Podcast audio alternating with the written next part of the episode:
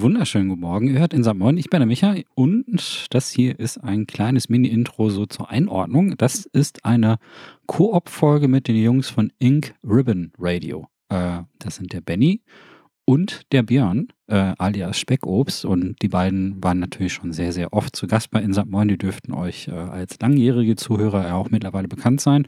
Und äh, wenig überraschend habe ich mit den beiden auch über ein Horrorspiel gesprochen. Das ist ja oft ein Thema mit den beiden. Und zwar geht es um Project Zero 4, The Mask of the Lunar Eclipse. Äh, die Maske der Mondfinsternis, wenn man es ins Deutsche übersetzt. Ich glaube, das ist auch der Titel, den man im deutschen Store findet. Und das ist eine ziemlich überraschende Neuauflage eines 15 Jahre alten Spiels von der Wii. Ähm, und zufälligerweise auch der äh, einer der verschollenen Teile, einer der verschollenen Spiele ähm, einer meiner absoluten Lieblingsserien. Das ist lange Zeit äh, nicht übersetzt worden. Äh, das war nur exklusiv auf Japanisch verfügbar, nur in Japan verfügbar und hat dann jetzt doch nach 15 Jahren den Weg zu uns gefunden, was äh, ja, für dieses kleine Nischenpublikum, die diese Art von Spiele mag, natürlich ein kleines Highlight ist. Ja, und darüber wollen wir sprechen. Ist ein ziemlich langer Cast geworden, sehr unterhaltsam. Wir schweifen natürlich auch wieder ein bisschen ab, wie das üblich ist. Und ähm, ich wollte hier noch besondere Aufmerksamkeit auf die Kooperation mit Ingram Radio setzen. Die beiden machen halt schon etwas länger einen Horror-Podcast. Die mögen halt Horrorspiele genauso wie ich. Und ähm, dieses Projekt läuft bei denen auch über Steady. Das heißt also, wenn euch diese Folge gefällt und ihr sagt, oh, ich würde ganz gerne mit den beiden auch mehr hören zu diesem Thema, dann äh, findet ihr äh, in der Podcast-Beschreibung einen Link, wo ihr die beiden auch nochmal separat unterstützen könnt. Also wir werden ab und zu mal solche Koop-Folgen machen, aber selbstverständlich läuft bei denen halt sonst ein separates eigenes Programm, was jetzt nichts mit Insert Moin zu tun hat. Aber ab und zu finden wir dann hier zusammen und machen halt eine Folge so als Crossover, um das Publikum der jeweiligen Cast aufeinander aufmerksam zu machen. Das heißt, die Leute, die Ingram Radio hören, hören dann zum ersten Mal von uns, von Insert Moin und andersherum äh, mache ich euch darauf aufmerksam, dass äh, die beiden ein eigenes Projekt haben und das auch absolut unterstützenswert ist. Äh, der typische Humor von Benny und Björn kommt hier auch gut rüber. Und ihr werdet ja dann auch hören, dass die beiden natürlich auch zusammen eine tolle Chemie haben. Also hört auf jeden Fall mal rein.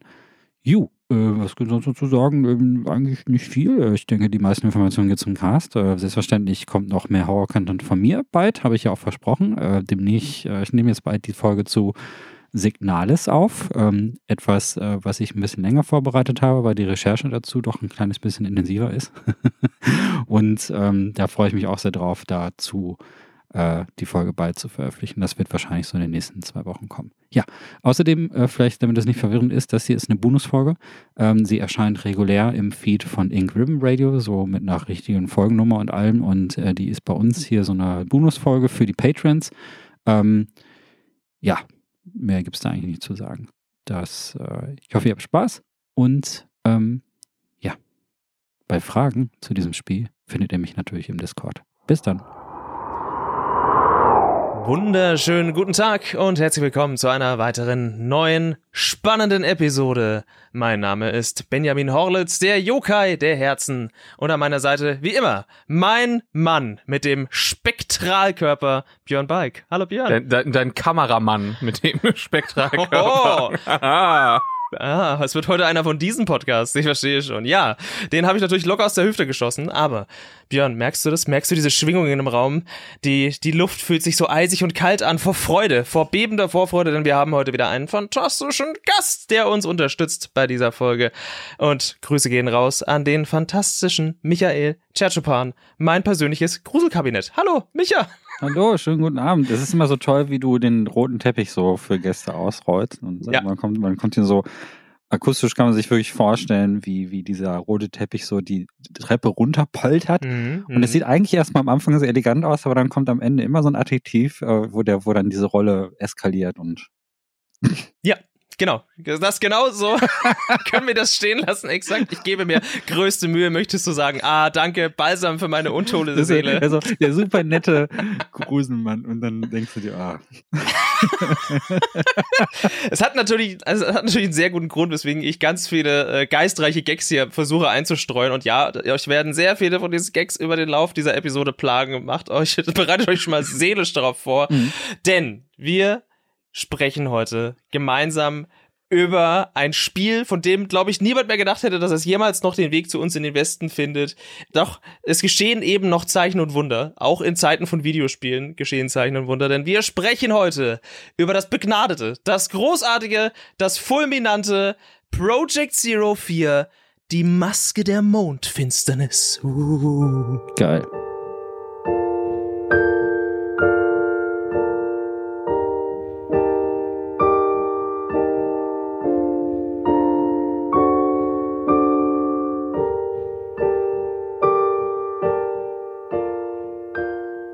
Oder wie man es auch äh, kennt, unter anderem im amerikanischen Raum, auch als Fatal Frame bekannt und dort als Mask of Lunar Eclipse.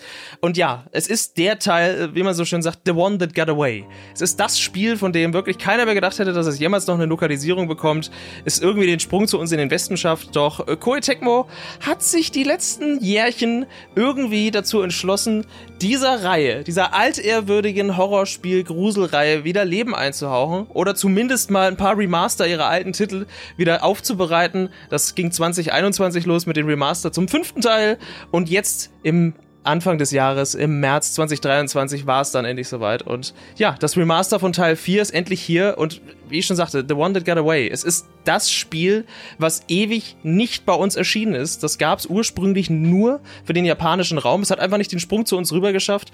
Die Project Zero-Reihe ist eine mit vielen Irrungen und Wirrungen. Und auch die Release-Geschichten dieser, dieser Spiele und vor allem dann bei uns im Westen sind schon auch echt immer ein Stück weit sehr, sehr voll erfüllt gewesen von, von Herzschmerz oder der ein oder anderen vergossenen Träne, weil das war nicht immer so einfach und nicht immer so leicht, weil es eine von diesen altehrwürdigen Horrorspielreihen ist, die es aber nicht ganz geschafft hat, hatte man so das Gefühl. Also neben sowas wie Silent Hill und Resident Evil ist das Ganze 2001 aus dem Boden gestampft worden, mit einer genialen Idee, einem genialen Konzept und war dann auf der PlayStation 2 damals eine der ganz großen, zumindest eine der, der auch die für Aufregung gesorgt hat und wo jeder neue Titel auch in den Kanon irgendwie mit eingegangen ist, so das sind die Horrorspiele, die musst du auf der Plattform spielen, eben auf der PlayStation 2. Das Ganze wurde mit drei Teilen auf der PS2 äh, gesegnet und dann ist die Reihe abgewandert zu Nintendo. Und Nintendo da eigentlich als der vermeintliche Heilsbringer, weil es war halt auch einer von diese, von diese Spielereien, wo man sagte, okay, hätten wir Nintendo als Publisher nicht gehabt, hätte es wahrscheinlich nie einen vierten Teil gegeben. Das mag ja auch so richtig sein, aber Nintendo hat sich damals, 2008, zu Zeiten der Wii, Hochzeiten der Wii, muss man ja schon fast sagen, entschlossen zu sagen, dieses Spiel, das ist so gut, das bringen wir einfach nicht in Westen. Das machen wir nicht. Obwohl das Spiel so genial ist und so gut und zu seiner Zeit und im Kontext seiner Zeit und seines Erscheinens 2008 so viele Dinge, man muss fast schon sagen, so ein Stück weit beinahe revolutionär äh, mit auf die Bahn geworfen hat. Aber da gehen wir jetzt dann alles im Detail drauf ein und wie sich das Ganze jetzt dann so viele Jahre später aufrollt und ob sich's noch lohnt und ob das eben immer noch Spaß macht, jetzt auch in diesem Remaster und für wen das was ist und für wen vielleicht nicht. Darüber sprechen wir heute ausführlich und gemeinsam. Und ja, deswegen, ich spiele erstmal den Ball zu dir rüber, Micha. Wie ist denn so dein Bezug zu dieser Reihe und zu diesem Spiel? Für dich war es ja, glaube ich, auch schon so ein, ein locker mit der Zunge schnalzen, als das angekündigt wurde, oder? der schneidet mit der Zunge. Ich habe es äh, tatsächlich nicht geglaubt, genau wie du das jetzt angekündigt hast. Ne? Das ist ähm, 2008 war das war das ursprüngliche ja. Release-Datum und das ich habe es natürlich importiert aber kein Wort verstanden und das, die paar Texte, die du dann da drin hast, ähm, die das, äh, für das fehlt dir dann leider dann doch ein bisschen zum Verständnis. Also man kann es zwar spielen, aber ähm, da, da kriegst du jetzt nicht so wirklich den Story-Kontext irgendwo her. Und das ist ziemlich cool, dass dann ein paar Jahre später so ein eine Fan-Translation rauskam, die technisch sehr beeindruckend gelöst war. Also man musste da immer noch die Original-CD einlegen, aber dann wurde dann on the fly über die SD-Karte, über ein, ein, Programm, die wurden sämtliche Texte umgeroutet und ähm, dann äh, ins Englische übersetzt. Also der ganze Bildschirmtext ist dann einmal diesen Umweg über die SD-Karte gegangen. Und äh, du konntest das dann halt auch zum ersten Mal in Englisch spielen. Und das war so mein erstes Erlebnis. Und dann, dann habe ich so quasi damit abgeschlossen. Ich habe gedacht, okay, jetzt ähm, die Fans haben die Arbeit übernommen, ähm, du hast das Spiel erlebt und jetzt äh, wird, wirst du es wahrscheinlich nie wieder hören. Und dann zu unserer aller Überraschung, glaube ich, ähm, ist letztes Jahr, glaube ich, äh, dass ähm, der fünfte Teil nochmal neu aufgelegt worden, der ursprünglich für die Wii U rauskam. Zum Glück muss man jetzt sagen, was alles mit der Wii U passiert. Und mhm. äh, dann ist ja, ähm, und dann wirklich völlig überraschend dieser Teil. Und ich jetzt nicht geglaubt, dass, also, weil das da gab es ja irgendwie so einen Rechtsstreit mit, äh, mit ähm, Grasshopper Manufacturer. Das ist die, die haben daran gearbeitet. Und ähm, anscheinend gab es in der Release-Version äh, ein, ein Fehler oder so irgendwelche Bugs, die, die dann halt für den beim Portieren in dem Westen halt noch ähm, ausgemerzt werden sollten. Da hat Grasshopper gesagt, nö, das machen wir aber nicht ohne Bezahlung. Also wenn ihr wollt, dass wir da noch länger dran arbeiten, dann, dann würden wir da ganz gerne noch einen weiterführenden Vertrag aufsetzen. Und das ist halt nie passiert. Also da gab es halt diese Rechtsstreitigkeit. Und das ist ja eh so rechtlich so ein bisschen ein Clusterfuck, weil irgendwie hatte Nintendo ein bisschen was mit der Serie, Serie zu tun. Die haben dann später auch das, ähm, das Remake von dem zweiten Teil ähm, mitfinanziert oder sogar einen Auftrag gegeben. Und ähm, auch diesen, dieses 3DS-Spin-Off-Ding, äh, wie hieß das nochmal? Spirit Camera, glaube ich, ne? Ja. Und ähm, dann, dann ist es irgendwie Tecmo und äh, die, die haben dann international auch noch Partner, die das vertreiben. Es ist dann manchmal in Deutschland äh, der eigene Vertrieb, manchmal ist es, geht das dann aber auch wieder über Koch Media damals, also heute Playon. Und äh, das ist halt total verwirrend alles. Also irgendwie hängen da ganz viele Leute mit drin und irgendwo in diesem Gewusel ist halt Project Zero 4 stecken geblieben sozusagen und äh, hat es aus diesen Gründen nicht geschafft. Die haben ja sogar mit der englischen Übersetzung schon angefangen. Es war ja auch fest geplant, den auch wirklich in den Westen zu bringen, aber es hat dann irgendwie, hat dann ist dann irgendwo auf diesem Weg stecken geblieben. Und deswegen ist das für mich eine große Freude. Ähm, jetzt diese Remastered-Version zu sehen. Wir leben, wir haben hier wirklich ein tolles Jahr für Remaster. Oh ja. ja also äh, angefangen mit dem Dead Space Remake, das ja wirklich gut ist. Ähm, und was ja sehr viele Leute äh, für sehr viel Freude gesorgt hat. Jetzt ja in ein paar äh, Stunden schon fast eigentlich das Resident Evil 4 Remaster, was ja anscheinend wirklich sehr gut geworden ist. Und dann wartet noch auf uns äh, System Shock und äh, Alone in the Dark und Silent Hill 2 und ähm, noch ein, zwei Sachen, die ich bestimmt jetzt gerade vergesse, aber das ist total geil. Also, und dazu zählt ja jetzt eigentlich auch für Frame 4 und das ist so ein, also für die meisten Mainstream-Horrorspieler, die jetzt so Resident Evil spielen und dann vielleicht darüber hinaus jetzt nichts weiter, ist es auch wahrscheinlich relativ uninteressant. Aber für Menschen wie uns drei, die sehr tief in diesen Horror-Genre drinstecken, ist es einfach ein Highlight, finde ich. Also für mich persönlich ist es ein Highlight. Das ist so. Und du hast gefragt, was ist meine Verbindung? Ähm, sehr, sehr positive Verbindung habe ich zu Project Zero. Ist eine meiner absoluten Lieblingsreihen. Ich, äh, der zweite Teil, der ursprüngliche zweite Teil, ähm, das Remake mag ich nicht besonders, aber das, das ursprüngliche zweite für PS2 ist, finde ich, eines der gruseligsten Spiele, die je gemacht worden sind. Da bin ich über, bis heute noch überrascht, wie gruselig das ist, weil das so niedlich alles aussieht und diesen Anime-Look hat. Aber das ist so ein, das ist so richtig, richtig geiler japanischer creepy Geisterhorror. Und ich habe da eine persönlich eine so gute äh, Verbindung zu. Und ähm, was ihr vielleicht nicht wisst, ist, ist ich habe ähm, eine Serie, die davon sehr inspiriert ist, den ersten Teil mit co-produziert, ähm, Dreadout, vielleicht kennt ihr das. Ist auf dem PC ein indonesisches Horrorspiel gewesen, wo ich ein bisschen mitgeholfen habe. Und da, hat, da gibt's auch so eine Kameramechanik drin, wo man sein Smartphone nimmt und Geister fotografieren muss. Und deswegen äh, behaupte ich jetzt mal sowohl als Spieler als auch als Indie-Entwickler, dass dieses Geisterfotografieren eine der besten Mechaniken ist, die das Genre bieten kann. Richtig. Stelle ich jetzt ja. einfach mal so auf. So aus, Gründen, nee. aus Gründen, die ich auch gleich gerne nochmal erklären würde. Das ist wirklich genial. Aber ich liebe diese Mechanik. Das ist eine, also ich, es gibt auch kaum eine Spielereihe, die Fotos ähm, so effektiv nutzt. Ähm, da gibt es natürlich ein paar andere gute Fotospiele, aber dass es so konsequent auch in die Dramaturgie mit eingebaut ist, da staune ich immer wieder. Und jetzt auch den vierten Teil gespielt und wieder total verliebt in dieses Spiel gewesen.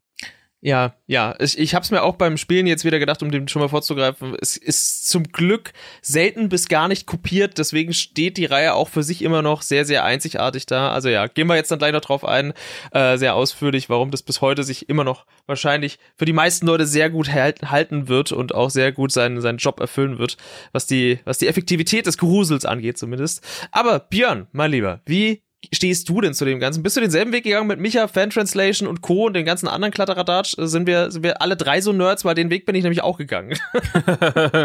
äh, ich bin, ich bin noch den, ich bin noch den Weg weitergegangen. Ich habe das dann, ich habe ja eine komplette Retrospektive damals auf meinem Kanal gemacht. Das ist ja so eine der ersten großen Sachen, die ich getan habe, noch so in dem, dem ersten Jahr, als ich angefangen habe, also Ende 2015, als der, der fünfte Teil dann rauskommen sollte. Und ich dachte extra so, hey, machst du so eine komplette Retrospektive für den, den neuen Teil, um darauf hinzuarbeiten, so jede Woche einen. Und hatte dann darüber eigentlich auch erst die Serie so ein hauptsächlich dann mal gespielt. Weil ich habe vorher hier und da einfach mal so ein bisschen, bisschen reingespielt, den Zweier hier und da mal ein bisschen gespielt, aber nie so wirklich alles durch. Ähm, und bin dann die ganze Reihe äh, da eben dann durchgegangen und habe mir dann dementsprechend auch für den vierten Teil eben diese Fan-Translation geholt. Ich habe, glaube ich, damals, ich hatte meine Wii vorher nie gehackt. Ich hatte nie einen Softmod gemacht. Und das heißt, ich habe damals extra, zum, zum damaligen Zeitpunkt war das Einfachste, was du machen konntest, eben diese Letter, Letter-Bomb-Trick. Mittlerweile geht das ja noch einfacher. Ähm, alles dann draufgeladen. Revolution war ja dieses, dieses Programm, um das zu patchen. Das alles gemacht. Und dann darauf dann, dann durchgespielt. Also das war das war wirklich einfach so ein, so ein geiles Gefühl, weil ich das vorher nie gemacht habe. Ich hatte das vorher nie gemacht, eine japanische Retail-Disc zu nehmen und die und dann die zu patchen. deine deutsche Wii zu schieben. ja, also nicht, nicht nur das, sondern halt wirklich, dass du dann dieses Spiel patchst mit einer, mit einer Übersetzung. Ich habe, glaube ich, vorher mal ein, zwei übersetzte GBA, SNES ähm, ROMs oder so runtergeladen, aber das sind halt dann die, du hast ja dann eh die übersetzten ROMs, die du runterlädst.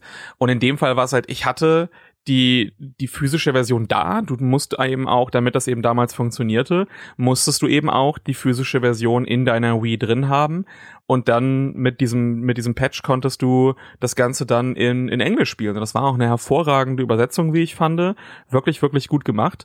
Und war auch damals sehr von dem Titel angetan. Also ich müsste jetzt mal überlegen, wie mein damaliges Ranking war, aber ich meine, dass ich den vierten an den zweiten dran gestellt habe. Und der, der zweite ist auch einfach so unfassbar gut, dass es da relativ schwer ist, finde ich, irgendwie, irgendwie dran zu kommen. Ich glaube, heutzutage würde ich den, den ersten noch vor den vierten stellen, aber der vierte käme, glaube ich, jetzt auch weiterhin auf dem, auf dem dritten Platz. Das, ist, das, die ganze Ironie an der Sache am, am Ende von diesem Projekt war einfach nur, ich habe das eben für den für den Release vom fünften Teil gemacht von Maiden of the Black Water, das ist das exklusive Spiel auf der Wii U, also damals exklusiv, mittlerweile hatten wir den Port, haben wir den Port und das ist einfach vollkommen kacke. Also das ist so kacke gewesen, dieses Spiel. Ich habe damals auch noch die, die Review bei, bei Eurogamer dann gemacht. Ah. Auch das war, glaube ich, das erste Mal, dass ich diese damalige Fingerwegwertung halt gegeben habe. Und ich war so enttäuscht davon, weil das schien dafür gemacht zu sein. Für ja. dieses fucking, wie konnte man, wie konnte endlich das, das Spiel, in dem du eine Kamera vor dich hältst, da durchsiehst, um dann eben auf die Geister in Anführungszeichen zu schießen oder halt Bilder von denen zu machen. Und dann hast du dieses Wii U Pad, das ist wieder für gemacht und dann verkackst du das Spiel einfach. Das habe ich nicht, das habe ich nicht verstanden und deswegen war ich auch so letztes Jahr so, ja, die haben das jetzt geportet, weil das war eh schon auf der Wii U, ne, das ist so, das war jetzt schon eine, eine HD 1080p Version, ich weiß nicht, ob es das wirklich 1080 war, aber ne, auf jeden Fall zumindest zumindest HD Auflösung. Ja, jetzt haben die das deswegen geportet, da wird halt nichts mehr großartig passieren. Und dann oh, oh, oh, wir kriegen, wir kriegen nicht einfach nur einen Port und, und nicht nur Japan kriegt einen Port, sondern wir, wir kriegen eine offizielle Fan-Translation von einem Spiel. Und das kommt dann auf allen Konsolen raus und nicht nur auf der Switch, weil ja eigentlich hat ja Nintendo mit die mit die Rechte auch an dem Franchise so halb. Das ist ja ein Tecmo Nintendo Koop. Das heißt, auch da musste Nintendo fein mit sein. Ähm, also jetzt auch bei dem bei dem äh, Maiden of Blackwater und jetzt eben hier das Ding dann supporten. Und jetzt denke ich mir, also wenn man es schafft, das Wii-Spiel, was ja auf 480p ausgelegt war, zu portieren und davon so eine Art Remaster zu machen. Also, Tec also Tecmo, solange ihr, solange ihr noch den Source Code für die ersten drei Teile habt, also ich weiß ja nicht. Let's go. ja, ja, ja, ja. Ähm, also zumindest so die Trilogie, die Originaltrilogie, das wäre echt geil, oder? Wenn man die nochmal neu auflegen würde. Das äh, würde sich auch echt lohnen. Ich das wäre super. Das, auf, das, auf das Remake von einem, von einem zweiten Teil kann ich verzichten. Das mag ich. Ja, nicht. das ist, das ist wirklich Mist. Also das tut mir auch leid, alle Leute, die sich dann, äh, die sich dann einfach den, das Remake geholt haben davon, weil sie dachten, oh ja, dann spiele ich das einfach auf der ja. Wii. Und das ist vollkommen verhunzt leider. Also das ist keine, kein Ersatz. Da gefällt mir sogar Main of the Blackwater viel besser, muss ich sagen. Also da habe ich. Ja, das, tatsächlich, ich, tatsächlich. Tatsächlich. Also das ist äh, total interessant, die beiden miteinander zu vergleichen, das Originalspiel und ähm, das Remake, aber der Hauptunterschied ist halt Perspektive, neben vielen anderen kleinen Designentscheidungen. Aber ich glaube, der Hauptunterschied konnte hier Perspektive sein. Und du merkst einfach, dass das Originalspiel damals für die, ähm, für die äh, verschiedenen cinematischen Kameraperspektiven gemacht ist und wirklich darauf ausgerichtet ist und fantastisch damit funktioniert. Und sie wollten ja unbedingt so an diese damals halt auch etablierte Perspektive von Resident Evil 4 so anknüpfen, ne? so over shoulder und so. Und aber das Spiel war halt einfach gar nicht dafür designt. Also im Prinzip die Originalkarte so ein bisschen angepasst, aber nicht für, das war und ganz viele andere Sachen sind da ganz schlimm. Und ja, sie haben einfach die die Engine von von 4 genommen und das dann ja. und das dann da drauf gepresst. Und es ist so Vier ist für das Design von dem vierten Teil ausgelegt, der zweite ja. ist nicht für dieses Design ausgelegt. Das ist so, als ob sie das so wirklich Resident Evil 2 Remake eins zu eins gemacht hätten und hätten dann einfach nur die Perspektive geändert. So, ja. nein, nein, auch das Spiel musste eben allein schon wegen des Perspektivenwechsels musste das komplett angepasst werden. Also eben auch die Räumlichkeiten und wie Dinge dargestellt werden, weil ansonsten würde das eben auch sich komplett kacke anfühlen. Ja. Und ähm, ja, das, das, das Weeding, das war, das hat, da hatte ich irgendwie das Gefühl, das war einfach nur so ein, ja, können wir mal schnell, schnell irgendwie machen, um noch ein bisschen, um ein bisschen was Geld rauszuschlagen. Da haben wir schon eine Übersetzung, das können wir auch international rausbringen. Mir hat das an vielen Stellen auch nicht, auch nicht äh, gut gefallen. Auch die, der, das Redesign der Charaktere und äh, die Art und Weise, wie die Lock-on-Mechanik funktioniert. Das hat den. Die waren auch, glaube ich, älter im, im ja, Remake, oder? Die waren älter da, und damit sie sie stärker sexualisieren konnten. Und das hat äh, dagegen, Das also, hat Tecmo bei der Xbox-Version nicht davon abgehalten, ja. auf den Wunsch von Itagaki auch noch Bikini-Kostüme einzufügen in dem, in dem Xbox-Port damals. Das, das ist ein super interessantes Thema, aber das sollten wir uns später unbedingt aufbewahren, weil das ist ein wichtiges Motiv tatsächlich für die Reihe. Aber das ja. ist im zweiten Remake völlig eskaliert. Und da ist es in die falsche Richtung eskaliert. in die falsche Richtung. Ja. ja. Also das, darüber müssen wir unbedingt auch gleich reden. Das ist ein total großes Missverständnis. Da sind auch viele, da habe ich auch ganz schreckliche Takes drüber gelesen. Das ist ein wichtiges Ding für die Spiele, aber nicht beim zweiten. Das ist, da ist es wirklich total daneben gegangen. Und das war jetzt wirklich, der zweite Teil, ich mag den auch nicht, weil das ist wirklich ein Remake bei Numbers. Das ist so wirklich Marketingentscheid. Du merkst halt wirklich, wie hier ähm, Produzenten gesagt haben, was brauchen wir jetzt? Wir brauchen Third Person, wir brauchen Log-On, wir brauchen äh, sexy Charaktere, wir, wir, wir nehmen den beliebtesten Teil, den zweiten, und machen daraus, mischen alles rein, was jetzt gerade populär ist. Und ähm, der steht nicht für sich.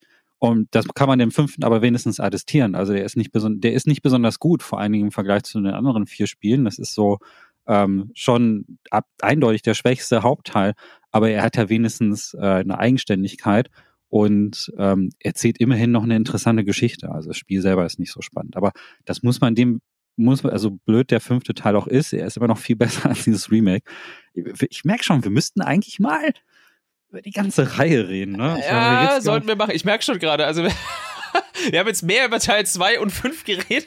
Ja, also Ach, es, gibt, es gibt echt, also es gibt echt viel Redebedarf. Das ist aber auch eine tolle Reihe. Also insgesamt, um das mal so ein bisschen abzurunden, ich bin, ist eine meiner absoluten Lieblingsserien. Ich bin aber auch als Kind sehr stark mit asiatischen Horror oder als Jugendlicher sehr stark mit asiatischen Horrorfilmen in Verbindung getreten, wie das klingt, ne? wie so ein Medium. Sozialisiert, würde ich ja. sagen. Du wurdest damit sozialisiert. Und das ist ähm, viel davon, also ich habe auch viel aus ähm, mein Heimatland Thailand und so gesehen, aber natürlich kam aus Japan sehr viel von den Einflüssen. Ne? Also die typischen Sachen, die man kennt, Ring und äh, auch so ein paar der unbekannteren Filme und das resoniert deshalb unheimlich mit mir. Ich finde äh, ja. diesen, und das ist halt quasi, äh, das schlägt ja wirklich extrem in diese Kerbe des äh, mit Ritualen und ähm, Astralwesen und Geisterfotografie und so, so dass es äh, es ist wirklich auch eine schöne Gegenbewegung zu dem ganzen ähm, Action-Horror-Sachen, die wir haben. Also jetzt hatten wir ja vor ein paar Monaten halt eben Dead Space und jetzt kommt Resident Evil, wo es halt schon aufs Maul gibt. Und es geht ja eher um Blut und Gekröse und, und das ist ja total, total, totaler Gegenentwurf. Also das ist ja wirklich so, ähm, da kommt die Bedrohung von ganz anderen äh, Quellen und, und äh, da werden auch ganz andere Ängste angesprochen, aber mir gefällt das unheimlich gut. Also ich finde es tatsächlich auch viel, viel unheimlicher als viel, viel, als ganz viele andere Spiele. Deswegen steht die Reihe bei mir auch immer weit oben. Das ist so ein, ist auch so ein Spiel, das hat so ein, so ein, so ein Mut, also so eine Stimmung, da könnte ich mich ewig drin laben. Also hm. ich bin da hm. auch, das ist so eine Sorte Spiel und das hat sogar noch beim fünften bei mir funktioniert, obwohl der spielerisch nicht so gut war.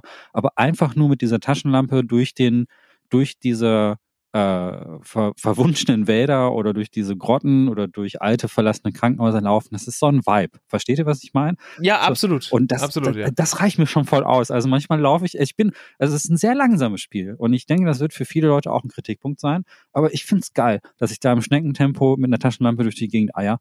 Äh, irgendwie, irgendwie, das finde ich total gut. Ähm, das macht, also ich kann da total drin aufgehen und ich bin auch zufrieden, wenn nichts passiert. Also wenn, wenn ich jetzt einfach nur minutenlang durch Gänge laufe, diese Stimmung, die, die, die, und mit der umgebe ich mich ganz gerne. Und deswegen, das, das funktioniert bei Frame generell bei mir ganz gut bei allen Teilen. Das stimmt. Also das ist wirklich der spielgewordene Slow Burn, wie man so schön sagt, wenn man das Mhm. mit, mit dem Filmgenres vergleichen würde oder der, der filmischen Erzählung.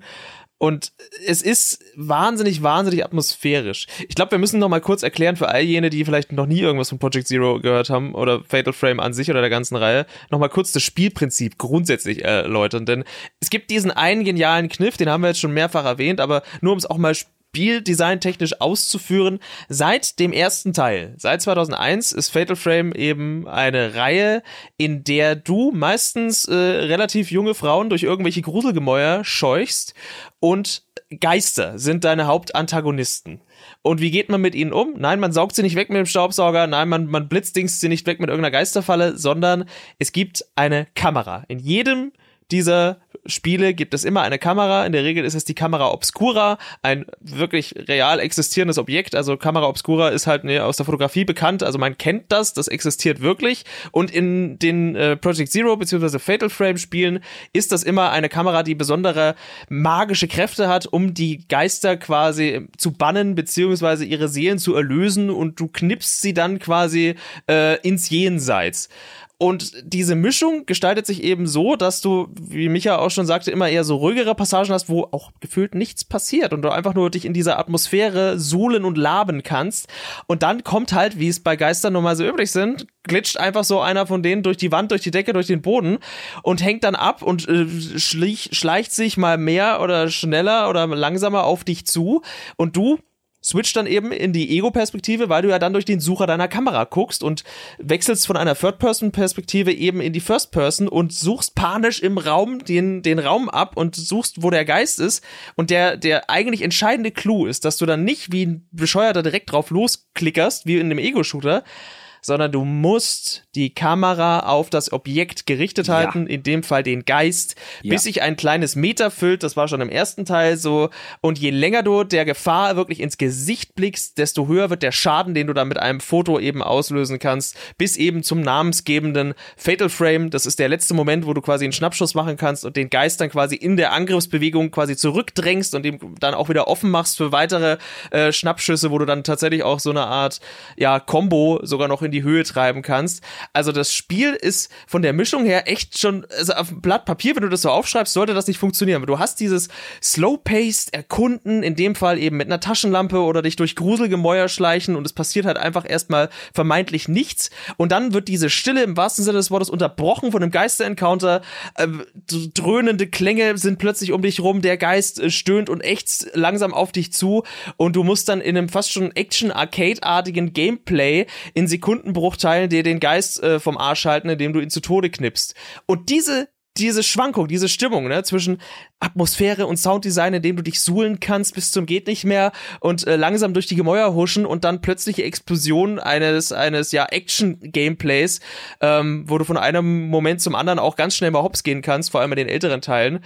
Äh, das ist es, was die die Reihe sich behalten hat und was sie bis heute eigentlich fast schon als exklusives Merkmal so mit sich vor sich herträgt. Wie schon erwähnt, es gibt ein paar Spiele, die das Konzept in der einen oder anderen Variante schon so ein bisschen äh, aufgegriffen haben, aber nie in der Konsequenz. Also das ist schon noch was, was auch Fatal Frame bis heute eigen ist und weswegen sich zu einem gewissen Grad auch jetzt der vierte Teil immer noch fresh anfühlt, weil es gibt nichts Vergleichbares. Auch im heutigen Horrorsektormarkt, der hat sich einfach in eine andere Richtung weiterentwickelt oder das Konzept wurde halt einfach aus gutem Grund nicht weiter aufgegriffen, weil das gar nicht so einfach ist, da ein gutes Maß zu finden und die Kurve richtig zu schüren, weil natürlich auch die Geister-Encounter sind nicht alle gleich. Ganz im Gegenteil, jetzt hier im vierten Teil ist eigentlich jeder Geist ein individueller, verstorbener dieser Ortschaft. Natürlich gibt's da gewisse Archetypen und auch gewisse Typen, ne, die dir dann so entgegenkommen. Äh, So der langsame Schleicher, dann gibt's welche, die verkehrt rum an der Decke entlang creepen.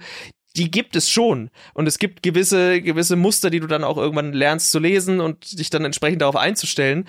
Aber grundsätzlich hat jeder dieser Toten eigentlich einen Namen, beziehungsweise auch eine Historie, die du gegebenenfalls sogar nachschlagen könntest. Geht dann immer aus dem jeweiligen Spiel hervor, wo du dich gerade rumtreibst, wer macht das Sinn, aber du bist halt einfach an Orten in der Regel, wo sehr viele Leute gestorben sind.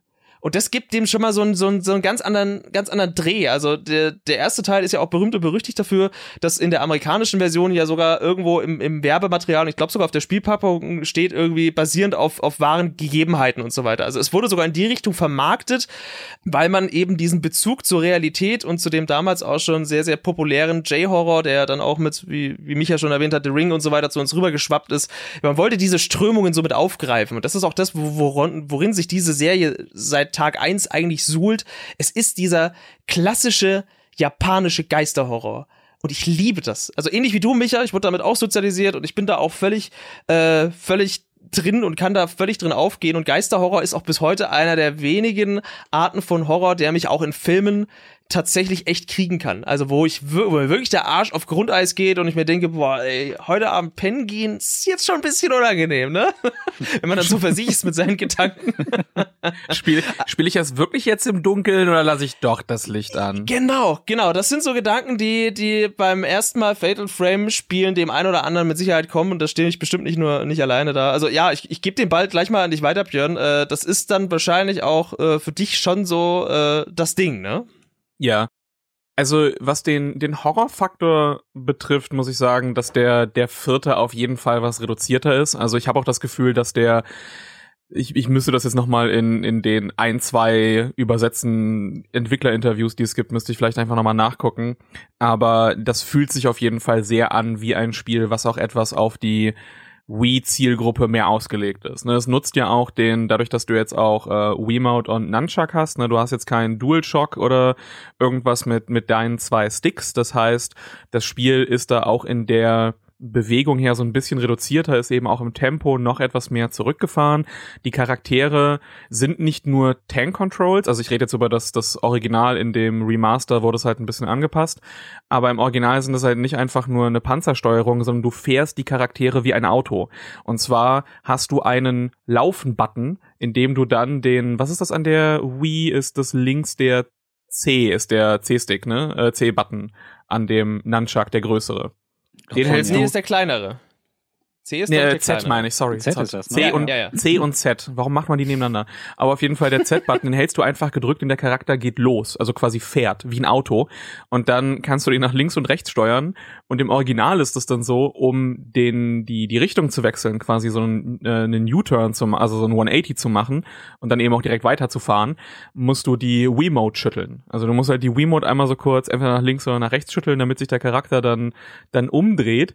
Und auch der ganze Horror Horror in dem Spiel ist halt so mehr Slow Burn zwar, aber fand ich doch ein bisschen entschlackter. Es nimmt sich vor allem sehr, es, es ist relativ bläulich, das Spiel im, im Original. Das ist gut. Und das, das ist eine leichte Wandlung gewesen vom, zum Beispiel der erste Teil ist generell sehr entsättigt. Also der, das erste Project Zero, würde ich sagen, hat für mich den, den größten reinen. Grey einfach.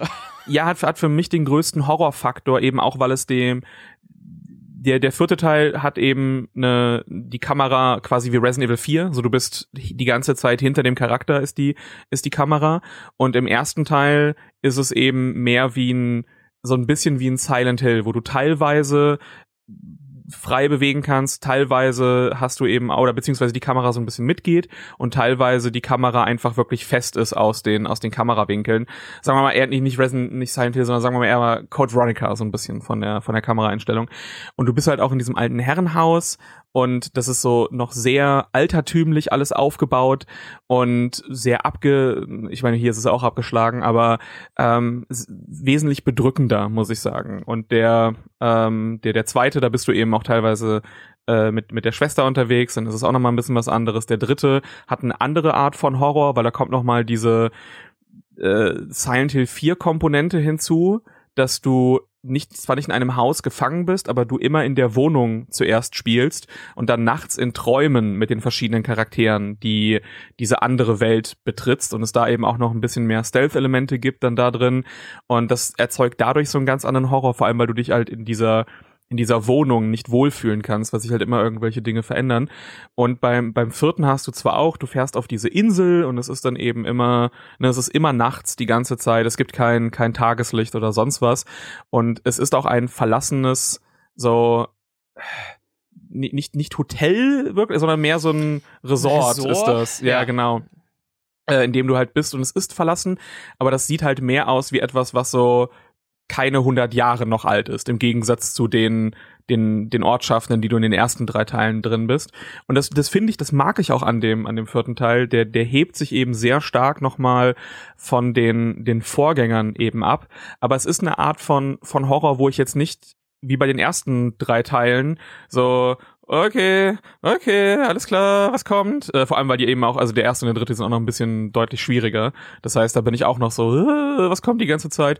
Und der vierte ist mehr so, ah, es ist so, es ist so Slow Burn und hier könnte mal was kommen, da könnte was passieren, aber ich fand es jetzt nie wirklich so, dass ich sage, oh, das war für mich gruselig, sondern weil es eben auch teilweise so Spukhaus-Elemente hat. Ne? Du bist im Menü oder bleibst kurz eine längere Zeit stehen und auf einmal kommt ein Geistergesicht random auf dem, erscheint auf dem Bildschirm, was dich so erstreckt, so ein PNG.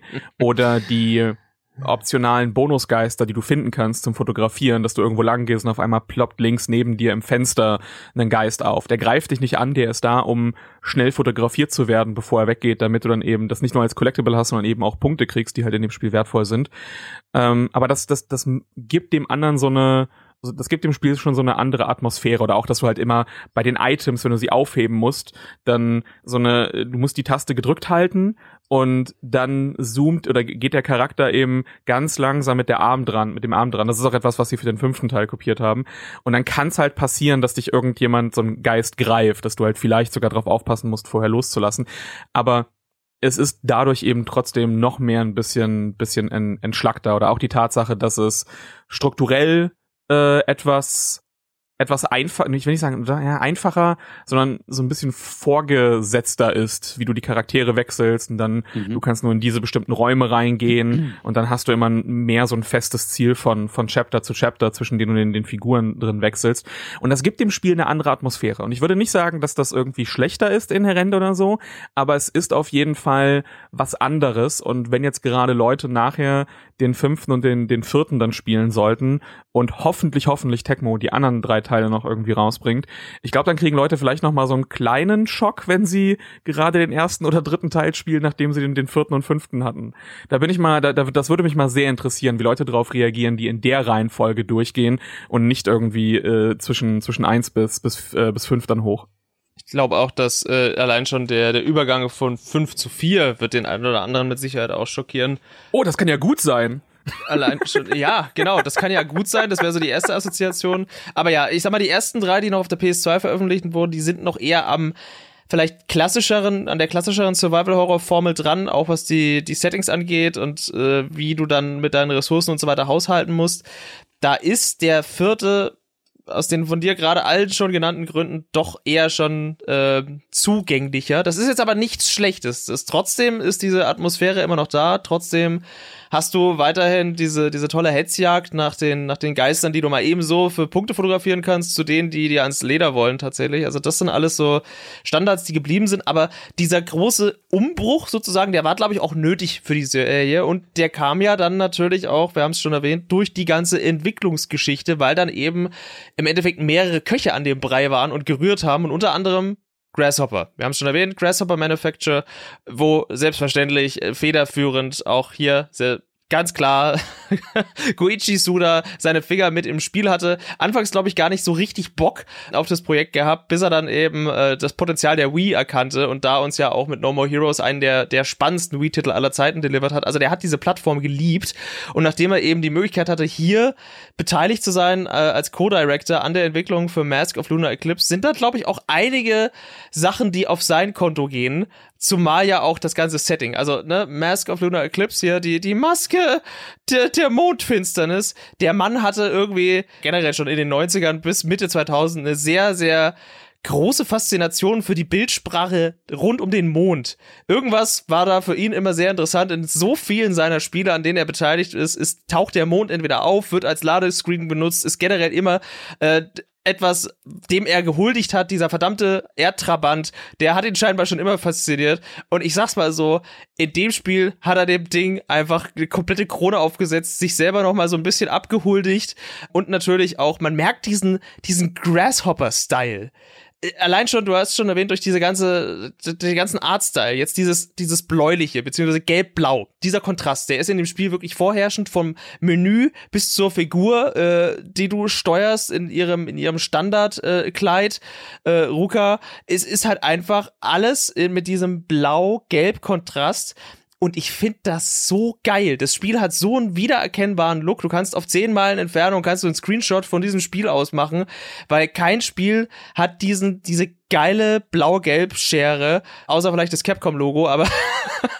Aber ihr wisst, was ich meine. Das gibt dem so eine ganz eigene Ästhetik und so einen ganz eigenen Flair und sie spielen so verdammt geil damit und dieses Remaster, das kitzelt da nochmal so ein Quäntchen mehr mit raus. Also das, das Wii-Original war schon, war schon gut darin, aber bei dem Remaster haben sie sich gedacht, geil, Bloom, gib ihm. Also entweder lag es daran oder dass ich das jetzt erstmalig natürlich auch dann auf dem HDR-Fernseher gespielt habe, aber wie sehr mir diese beiden Farben ins Gesicht geknallt sind in den richtigen Momenten und dafür Stimmung gesorgt haben, das war ja nur noch zu das feierlich. ist aber Das ist aber tatsächlich etwas, was mehr mit dem Remaster kam, das, das Gelb.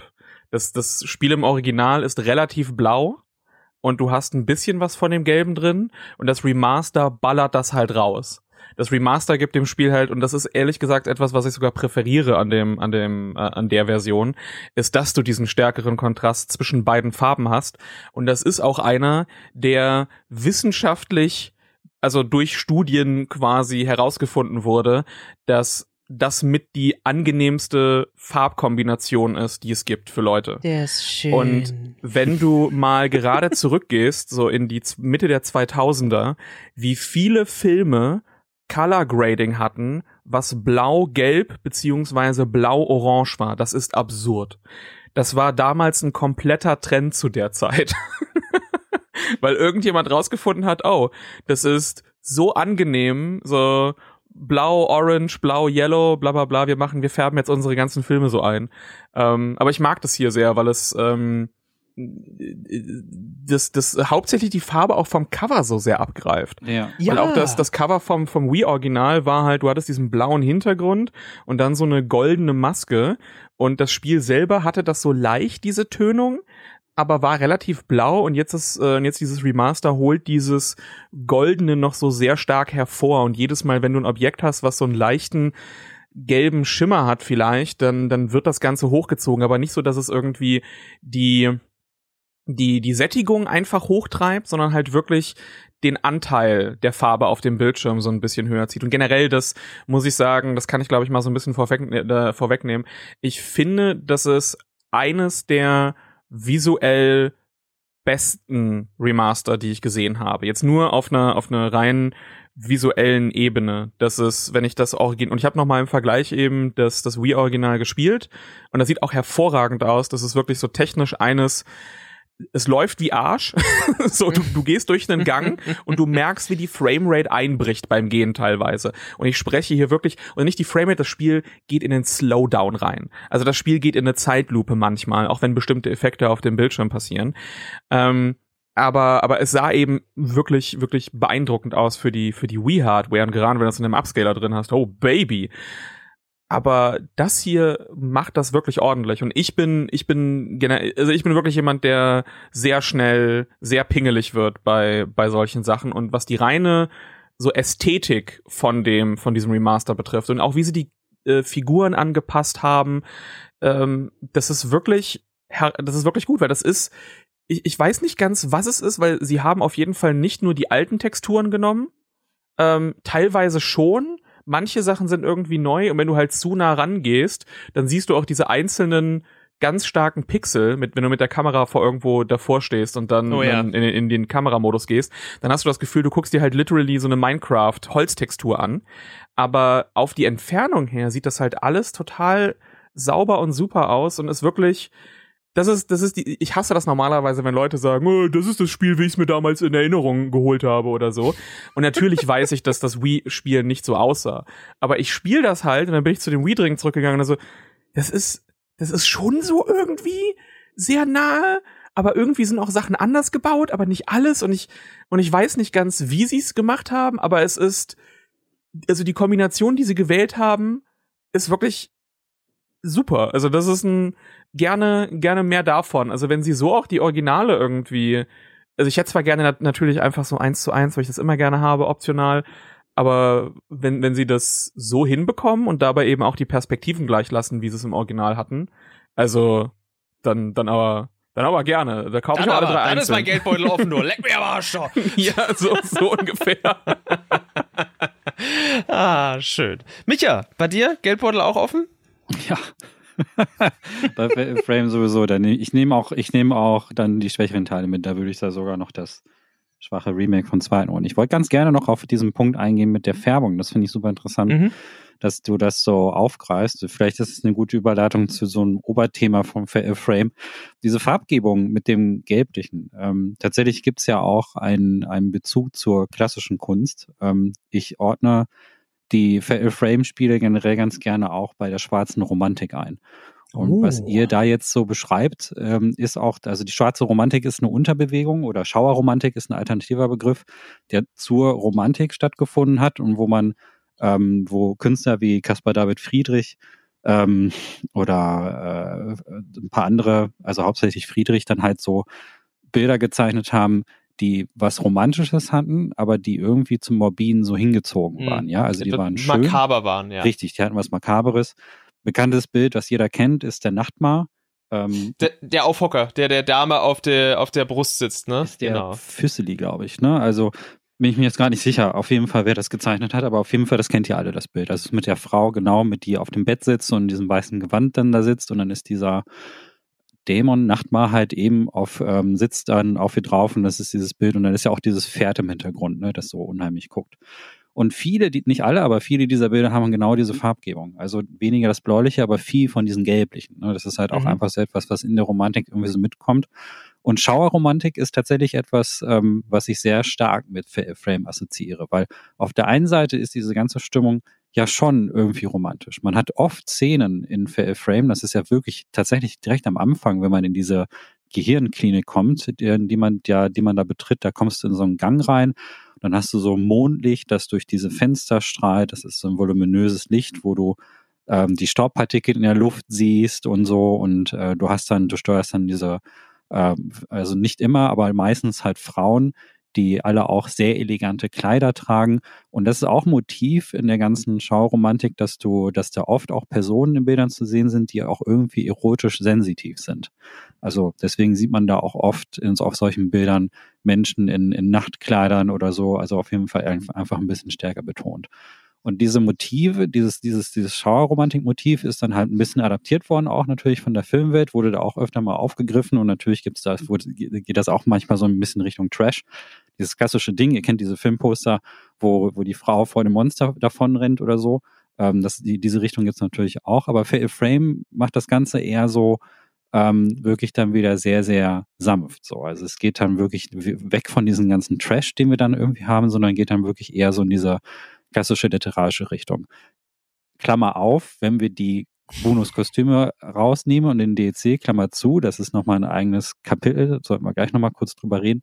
Mhm. Aber ich rede jetzt nur vom Hauptspiel, ne? Also ich rede jetzt nur von den Kernkostümen, die wir da von Start weg haben, die zur Story sozusagen gehören und so wie die gestaltet sind. Und das ist etwas, das haben die, das ist auch in jedem Hauptteil so was ganz Wichtiges. Also die sind halt alle adrett gekleidet und das sind alles auch junge Menschen, die in der Blüte ihres Lebens stehen und die eigentlich jeden Grund haben, das Leben zu genießen. Also denen geht's ja eigentlich gut.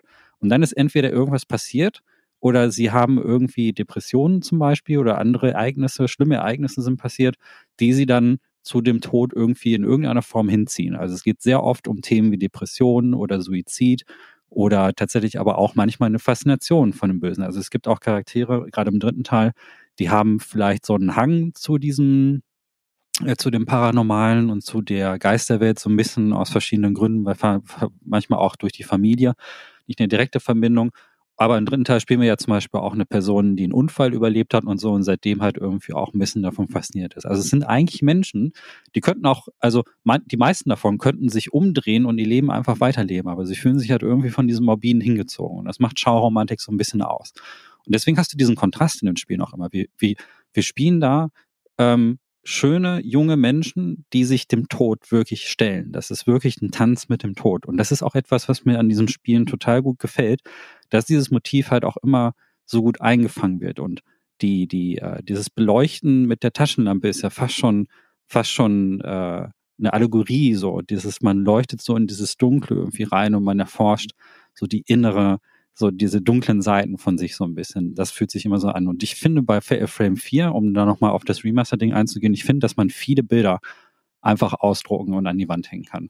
Das ja. ist ein technisch nicht unbedingt super beeindruckendes Spiel aus rein technischer Sicht, aber das muss auch gar nicht sein, weil das Art-Design ist so gut und so schön und dieser Farbkontrast, der gefällt mir genau wie, wie Björn auch sagt, so viel besser in dem Remaster, dass dieser Kontrast, der macht es nochmal besser. Das ist dieser Gelbstich, den man halt auch von diesen äh, Bildern von Caspar David Friedrich auch kennt, so, aber der passt hier doch einfach gut zusammen, weil er, äh, das ist unheimlich, aber auf der gleichzeitig auch genau wie, wie Björn sagt, psychologisch irgendwie angenehm.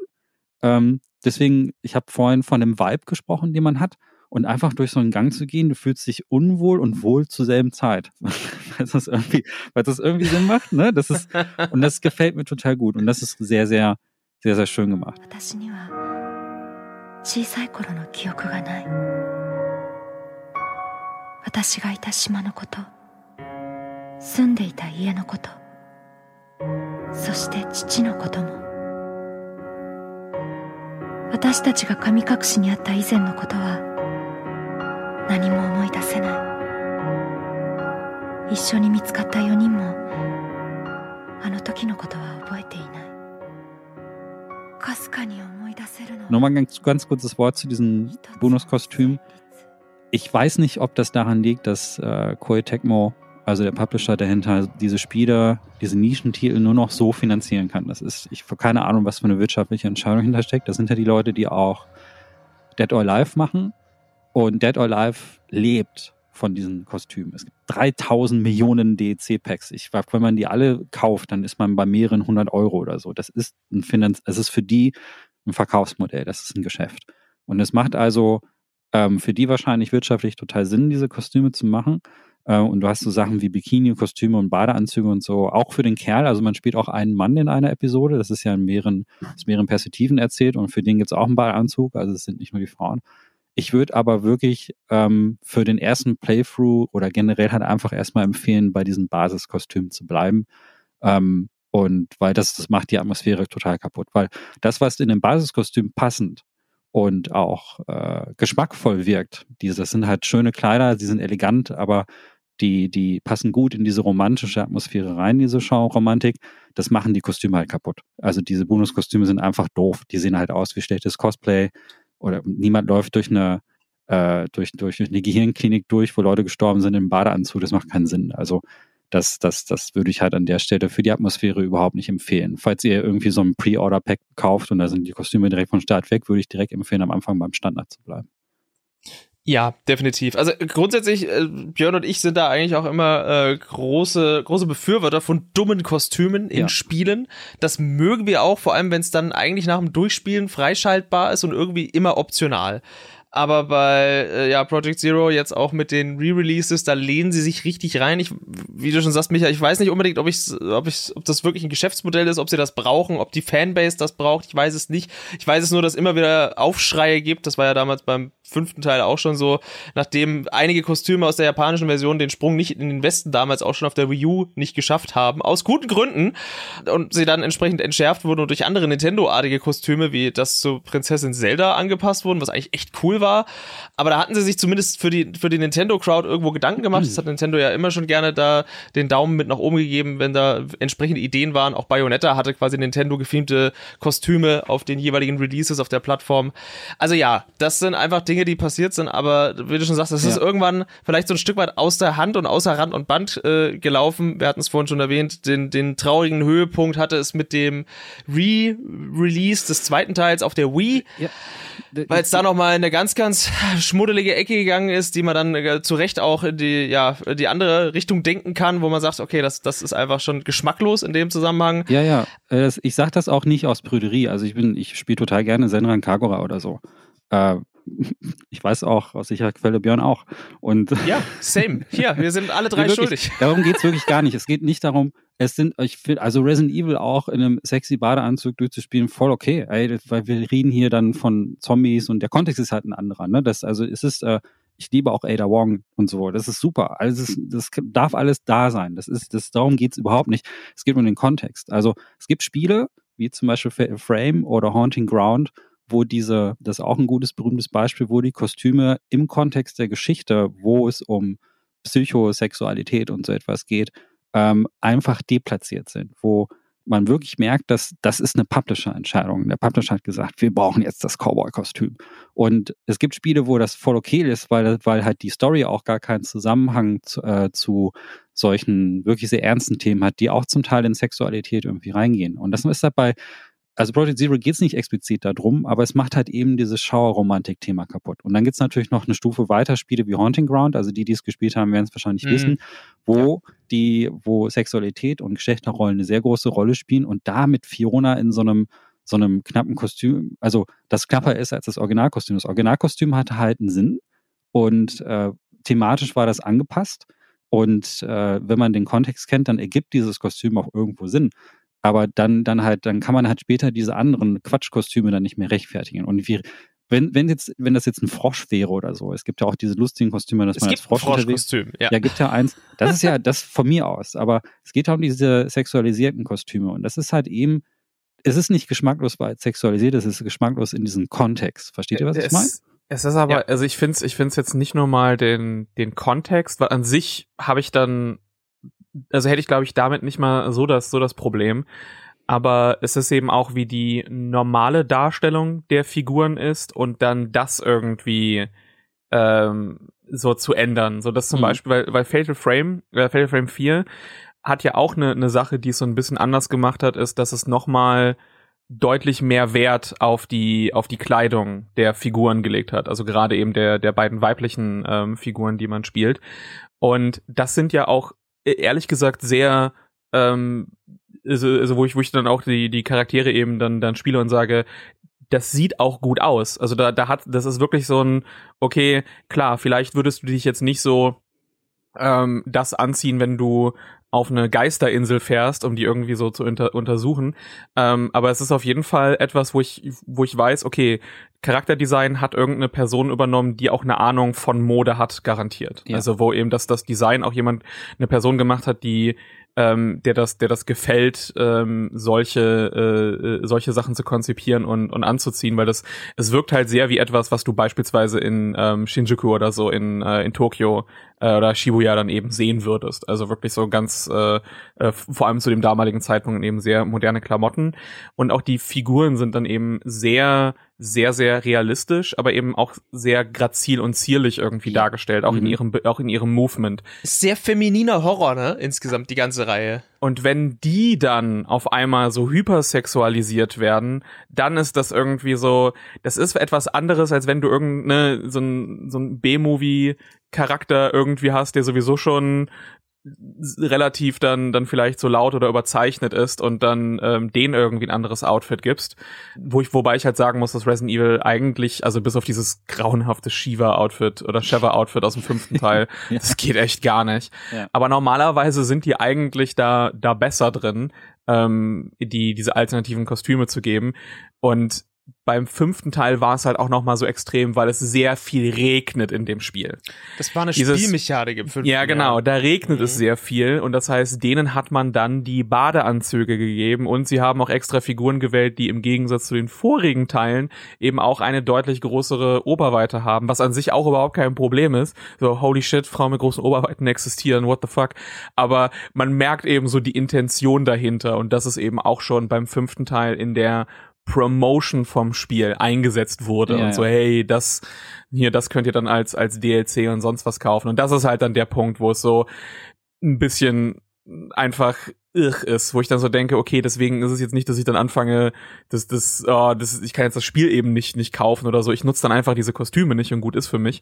Ähm, aber es ist auf jeden Fall etwas, so eine Ebene, die es, die es ehrlich gesagt nicht braucht und die es dann auch ein bisschen, bisschen irgendwie schlechter macht. Und wie gesagt, bei der Xbox-Version vom zweiten war es halt wirklich einfach nur so weird, weil die beiden Figuren aus dem ersten Teil halt im Original, ich glaube, so 12, 13 sind. Ja. Und dann krieg, gibst du denen solche Kostüme und halt im, und im, im Remake haben sie es halt extra älter gemacht, damit sie das denen dann anziehen können, was halt auf eine andere Art und Weise irgendwie so ein bisschen fucked up ist. Aber ja, also es ist, es ist jetzt nichts, wo ich dann sage, oh, das ruiniert das Spiel, weil es ist zum Glück etwas rein Optionales. Aber auf jeden Fall etwas, was man definitiv halt ansprechen sollte. So. Ich finde, ich finde dieses Sensitive, ich finde, das ist ein gutes Wort an der Stelle. Und die Standardkostüme bringen das Sensitive, dieses Zierliche, was du gerade erwähnt hast, Benny, bringen sie gut rüber. Wir haben da es mit sehr grazilen Menschen zu tun. Die bewegen sich auch so. Die sind nicht super athletisch oder was. Die sind, also ich habe gerade Ada Wong gesagt, das, von denen ist keiner wie Claire oder Ada Wong oder Jill Valentine. Das sind ja Leute, die boxen nicht weg. Aber äh, das, das sind wirklich sehr, sehr zarte Persönlichkeiten. Und das geht auch für die männlichen Figuren übrigens. Ne? Wir reden jetzt viel über Frauen, weil das ist ein sehr ähm, weiblich zentriertes Spiel, aber wir haben ja auch hier im vierten Teil diesen Detektiv, den Chi ähm, wie heißt er? Der Typ, äh, den man spielt. Und das ist Ich auch, auch super in Namen. ja, aber er ist halt auch ein relativ dünner, dünner Typ, ähm, jetzt auch nicht muskulös oder so, hat zwar Bartstopp im Gesicht, klar, äh, hat halt so diese, ne, schon männliche Züge natürlich, ähm, ist jetzt, äh, kommt selber schon, hat eine andere Körper, bewegt sich auch anders, aber im Vergleich zu Actionhelden, die wir sonst in dem Genre sehen, zu dem Leon zum Beispiel jetzt oder so, der richtige Tennisarme hat oder, oder andere Menschen, die die Felsen wegboxen, sind das halt einfach sehr, sehr zarte Menschen äh, auch die Kerle. Ähm, es gibt einen dritten Teil, gibt es auch einen Charakter, einen männlichen Charakter, den wir spielen, der wirkt halt auch sehr zart. Und ähm, das zieht sich so durch die Reihe durch. Und diese Kostüme, die Standardkostüme, die akzentuieren diese, diese, diese Verletzbarkeit so ein kleines bisschen, aber das ist aber gleichzeitig auch an einem Punkt, wo es elegant wirkt. Ne? Das ist, ähm, das haben sie eben halt bei diesem Remake vom zweiten nicht hingekriegt, weil da hast du einen sehr, sehr tiefen Ausschnitt am Rücken. Man guckt die ganze Zeit in einem halbnackten Rücken hinten drauf. Ähm, da sind die, die Kostüme auch, ähm, das geht so ein bisschen Richtung Fetisch, was die im zweiten Teil gemacht haben. Und du hast aber bei den Standardkostümen jetzt hier beim vierten im Speziellen nie das Gefühl, dass es Fetisch ist, sondern das ist elegant. Ne? Und das ist ein sehr schmaler Grad. Sexy ist es auf jeden Fall, aber elegant sexy. Und äh, sieht total wirklich extrem schön aus. Also wenn es ein Spiel, wo man einen Screenshot machen kann und sagen kann, ah, das sieht aus wie ein Artwork. Und das hat jemand, das ein Künstler da reingesetzt, sich auch dieses Kostüm ausgedacht. Und äh, was die Standardkostüme betrifft, da gebe ich Es euch ist halt, es, recht. es, es fühlt sich halt vor allem dadurch, dass du die Figuren eigentlich, also klar, hier kannst du die so ein bisschen jetzt im, im, im äh, Remaster auch umdrehen, aber gerade dadurch, dadurch, dass du die Figuren hauptsächlich von, äh, von hinten siehst und jetzt irgendwie auch nicht die Kameraperspektive irgendwie weit unten ist oder so sonst was, ähm, die die Outfits sind auch nicht so gewählt, als ob sie irgendwie dafür da wären, jetzt so, oh, jetzt habe ich auch was Geiles zum Angucken hier, sondern eben wirklich so, dass ganz normale Outfits eben ähm, eben sind äh, und das mehr eben so ein, ah okay, da hat jemand ein äh, ein gutes äh, ein gutes Outfit an, ein Ja. äh, ein optisch ein optisch schönes Outfit an ähm, und äh, das das gibt dem Ganzen auch sehr viel zum Charakterdesign eben, wo auch die ne, auch die, die Frisuren und generell wie die Figuren aussehen. Da ist jetzt nichts überzeichnet oder irgendwie übertrieben, sondern hat einfach, ne, wer auch immer jetzt dafür oder welche Leute auch immer dafür zuständig waren, haben sich einfach nur hin, hingesetzt und so, okay, wir wollen halt äh, äh, gute, äh, realistische Charakterdesigns machen. Und das finde ich, haben sie auch im, im vierten Teil halt sehr, sehr gut ähm, hingekriegt. Und das passt auch hervorragend zu der Atmosphäre vom Spiel. Also die, ja. die drei passen da eben dann dementsprechend, also plus eben noch so andere Figuren, die man dann sieht, ähm, die passen da eben wirklich rein. Also da bin ich äh, sehr, sehr angetan äh, von dem Spiel generell einfach visuell. Ich mag auch die ganzen Menüs, ich mag auch die. Ja, ja ich mag, wie es klingt. Jeder Klick im Menü ist so ist, geil. Ist so ja, diese Kamera Obscura da durchzugucken und wenn du dann so ein Fatal, wie sich diese Balken aufladen und nachher kriegst du dann eben mehr Balken zum Aufladen und wenn du einen Fatal Frame machst, dann hast du wie so eine, als ob dir das, äh, als, als ob du so ein, so ein, so ein blutdurchlaufenes Auge irgendwie hättest, siehst du das dann ähm, und wie dann die ganzen, diese Spirit Energy da rausgeflogen kommt und alles. Also das ist so ansprechend die ganze Zeit gemacht in all seinen, äh, in all seinen Elementen.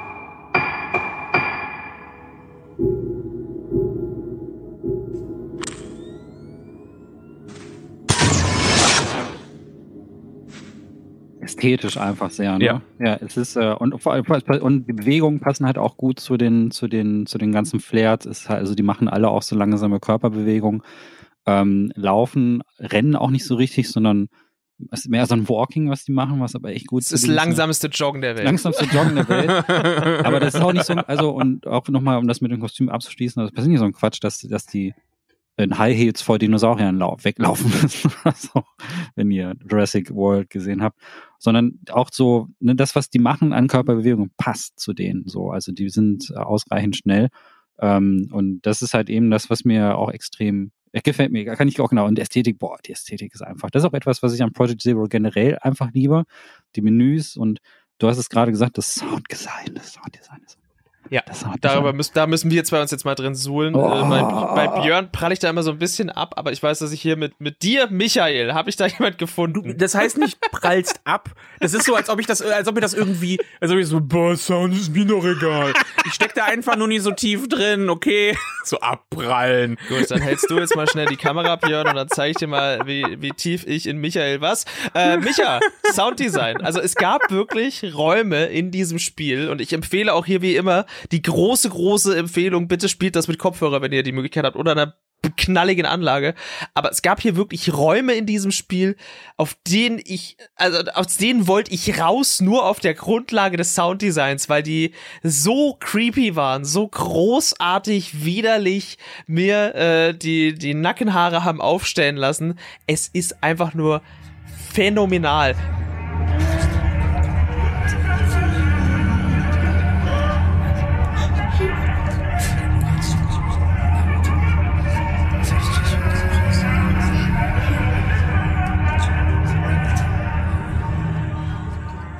Ich meine, Sound ist in dem Teil, in dem vierten Teil ja generell eine, eine große Spitze, eine Narrative auch, äh, die hier ihresgleichen sucht, weil äh, unsere Hauptfigur Ruka kann Klavier spielen. Und das aus einem ganz, ganz guten Grund. Wie gesagt, ist narrativ extrem stark verwoben damit, dass Musik spielt eine große Rolle. Und das macht sich ja wirklich bei jedem Klick im Menü bemerkbar. Es ist immer ein Anschlag auf einer, auf einer Taste auf dem Klavier, wenn du durchs Menü scrollst. Jeder Tastdruck im Menü wird immer von einem, von einem Klavier begleitet in dem Sinne. Und ey, das Ding, das, das knallt dir um die Ohren. Aber es ist dabei so, so subtil. Ich habe die ersten zwei, drei Stunden habe ich äh, über die, die Anlage von meinem Fernseher ähm, gespielt. Ich habe mittlerweile eine Soundbar am Fernseher. Das heißt, die macht schon mal einen guten Sound, so, ne, füllt den Raum aus, passt, ist, ist auf jeden Fall besser als der normale Standard-Fernsehsound. Aber dann habe ich meine Kopfhörer aufgesetzt und da merkst du diese, diese Details und diese Kleinigkeiten und wieder so, ein, so eine permanente, bedrohliche Atmosphärenklangteppich die ganze Zeit durch dieses Gemäuer äh, und dir quasi am Arsch klebt und da hinten knarzt in der Ecke hinten links und da vorne wuscht mal wieder der Vorhang durch die Gegend und es ist so geil, es ist so phänomenal geil, ey. Und das Spiel ist von 2008 da war ich wirklich echt extrem begeistert, ey. Ohne Witz. Micha, wie schaut's da bei dir aus? Äh, wir haben ja vorhin so ein bisschen über den Gruselfaktor gesprochen, wie das so ähm, bei jeweiligen Leuten zündet. Also der, ich meine, das muss man den Zuhörerinnen hier jetzt auch nicht mehr sagen, dass Horror natürlich super individuell ist und so. Und bei mir spielt Sound eine extrem große Rolle. Ähm, eins meiner Lieblingsspiele aller Zeiten ist Forbidden Siren. Und äh, weil, weil man, man sieht ja einfach nichts. aber es ist halt wirklich einfach ein Nebel, super, aber es klingt richtig, richtig unheimlich. Und das ist ein Spiel, das hat mir, das hat mich, da habe ich tatsächlich auch mal, ähm, da, da hatte ich dieses Gefühl, das sie vorhin beschrieben hat, dass man äh, so im Dunkeln saß und dachte, oh, will ich jetzt wirklich weiterspielen? Und für Frame 4 geht deshalb für mich auch so ein bisschen auch tatsächlich so ein bisschen in die Richtung. Also ich finde es jetzt nicht so, ähm, der, der, das, ich finde andere Teile zwar gruseliger, aber das Sounddesign, das, das beschert mir richtig viel Gänsehaut, weil sie sehr stark und sehr viel mit, ähm, mit Störfrequenzen arbeiten, mit Störgeräuschen. Ähm, ihr habt es ja vorhin schon gesagt, äh, das Setting ist diesmal ein bisschen anders. Also wir sind weg von den äh, traditionellen Häusern ähm, sondern diesmal hat man ja ähm, so, einen, so einen alten Komplex, der, der moderner und westlicher irgendwie aussieht. Ne? Der, ich glaube, irgendjemand sagte von euch in den letzten 100 Jahren gebaut worden. So sieht es halt auch aus. Das bedeutet halt auch nicht nur, dass es einfacher zu navigieren ist aus westlicher Sicht, weil diese Raumstruktur halt so gebaut ist, dass man in dieser Klinik, in diesem Ressort ähm, sehr einfach von A nach B kommen kann. Da gibt's halt so typische Rundgänge und so. Das vereinfacht dann halt das Backtracking sehr. Aber als Nebeneffekt ist halt aber eben halt auch, dass da ein paar Elemente, ein paar Klangquellen sind, die so in traditionellen ähm, Dörfern so nicht hätten existieren können, wie zum Beispiel alte Lautsprecheranlagen oder ähm, solche Schwestern-Notanlagen, also so, wo man dann irgendwie eine Schwester ja. aus Zimmern rufen kann und ja, so. Wo du halt den, den, den Knopf, den Alarmknopf und so ein mhm. Shit, ja. Genau. Mhm. Und das ist, äh, für mich war das einfach, äh, die, also das, was das Spiel mag, sind akustische Kontraste ebenso wie die visuellen Kontraste bei den Farben, aber die akustischen Kontraste sind sehr stark. Das Spiel ist oft sehr leise und sehr, sehr ruhig und dann kommt auf einmal irgend so ein lautes Geräusch aus irgendeinem Lautsprecher raus und es kriegt mich jedes Mal.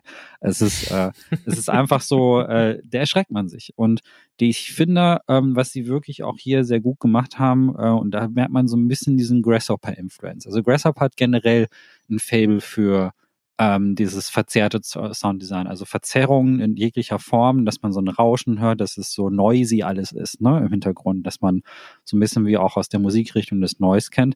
Man, wenn man Spiele spielt wie Killer is Dead zum Beispiel, was dann Jahre später rauskam, oder, oder halt auch so Sachen wie Shadows of the Damned oder so, dann hast mhm. du das die mhm. ganze Zeit. Also es wundert mich überhaupt nicht, dass sie irgendwann auf Akira Yamaoka zugegangen sind und gesagt haben, Dude, du musst mit uns zusammenarbeiten. Die, die, das, das, äh, ne, die sind sich da also im Prinzip hat Yamaoka das bei Konami gemacht, was Grasshopper eigentlich schon sehr stark von sich aus im Sounddesign eingebaut hat. Und was, und was ich besonders toll finde, ist, dass man bei der Kameramechanik, ähm, die du so schön beschrieben hast, Benny, dass man da auch diese Rauschen und die Knacks und die, äh, diese ganzen Geräusche effektiv mit dem Gameplay auch verwoben hat. So. Also je näher ein Geist kommt, desto verzerrter wird dieses Sounddesign auch, desto lauter wird's wenn die Kamera aufgeladen wird, also wenn der Blitz aufgeladen wird, dann hat man halt auch so ein Geräusch, das so ein bisschen nach oben geht, so sich in, im, Pitch sich äh, steigert. Und ähm, aber auch wenn du, wenn du Geister fotografierst, dann machen sie auch so ein, so, ein, so ein verzerrtes Geräusch. Sie klingen eben nicht wie normale Menschen, sondern so, als würden sie wirklich aus einer anderen Dimension jetzt gerade schreien. Ne? Sie bewegen sich ja auch quasi in so einer Zwischenwelt. Und so klingen auch diese ganzen Geräusche, wie als würde das aus einem Dimensionsportal irgendwie rauskommen. So ganz verzerrt, sehr außerweltlich irgendwie. Und das gefällt mir so gut.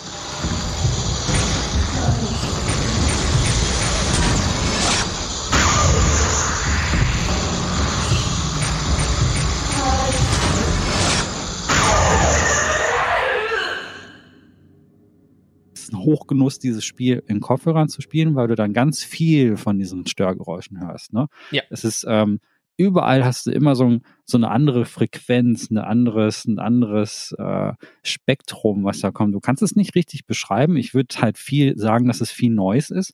Und es ist inspiriert von den Vorgängern, nur halt hier nochmal so ein bisschen auf 11 gedreht, weil Grasshopper gesagt hat, ja, fuck it, also wir sind halt scheiß Grasshopper-Punk.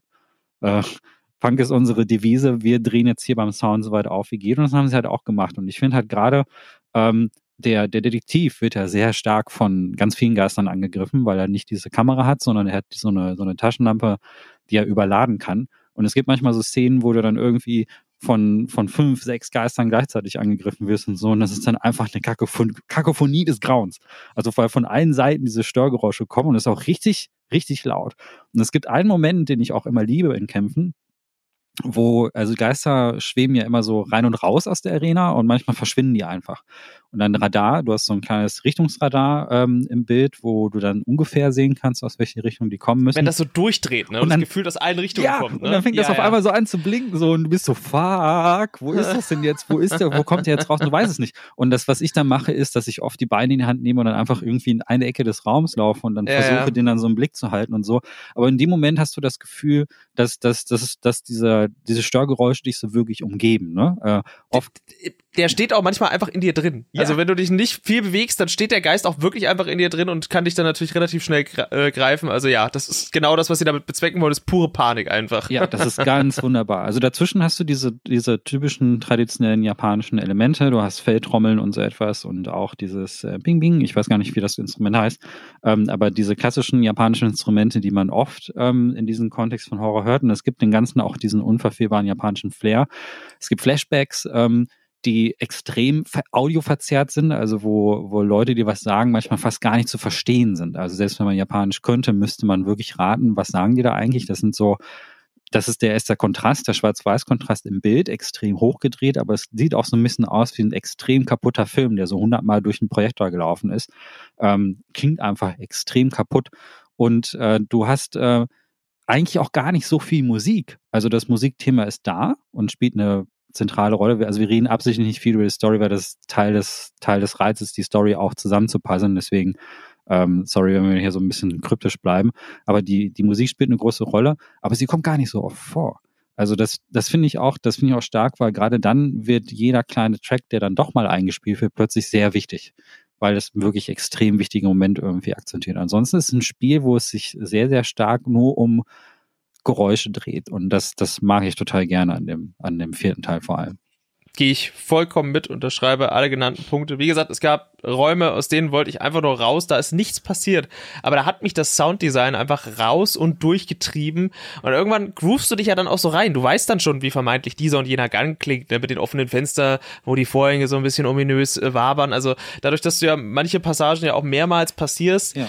wenn du da gute Kopfhörer hast oder das dann auch wirklich äh, so vollumfänglich erleben kannst, dann erinnerst du dich auch daran, wie Räume klingen. Und wenn die dann nicht mehr so klingen, weil natürlich ein Geist hier gerade am Arsch äh, klebt oder jetzt dann wirklich die Hölle wieder losbricht, dann kann das nochmal ein Schub sein für die, für die nächste Panikattacke, ich, ich, die halt, dir das Spiel verpassen will. Ich mag halt auch total, dass man manchmal gar nicht identifizieren kann, was für Geräusche das sind. Also, das finde ich halt, ist halt auch so, normalerweise kannst du bei, bei vielen Horrorspielen, kann man halt immer auch immer identifizieren, was die Klangquelle ist und was, äh, was diese Geräusche äh, verursacht. Vor allem, wenn es nicht diegetische Geräusche sind, die, die, die, dann weißt du halt irgendwie im Grunde genommen, okay, alles klar, ähm, das kommt jetzt zum Beispiel von dieser Wäschetrommel hier oder von der Maschine, vom Kühlschrank oder so. Das lässt sich immer identifizieren. Aber Frame geht in so eine Richtung, wo du, wo dir das Spiel nicht mal genau erklärt, was die Klangquellen eigentlich sind. Also man hat zum Beispiel ganz am Anfang in der, in der Eingangshalle ähm, das ist in der Klinik, das ist erst eine Rezeption, da geht eine Treppe hoch und man, man kann von da oben halt in die links und rechts in die Flügel des Gebäudes äh, laufen.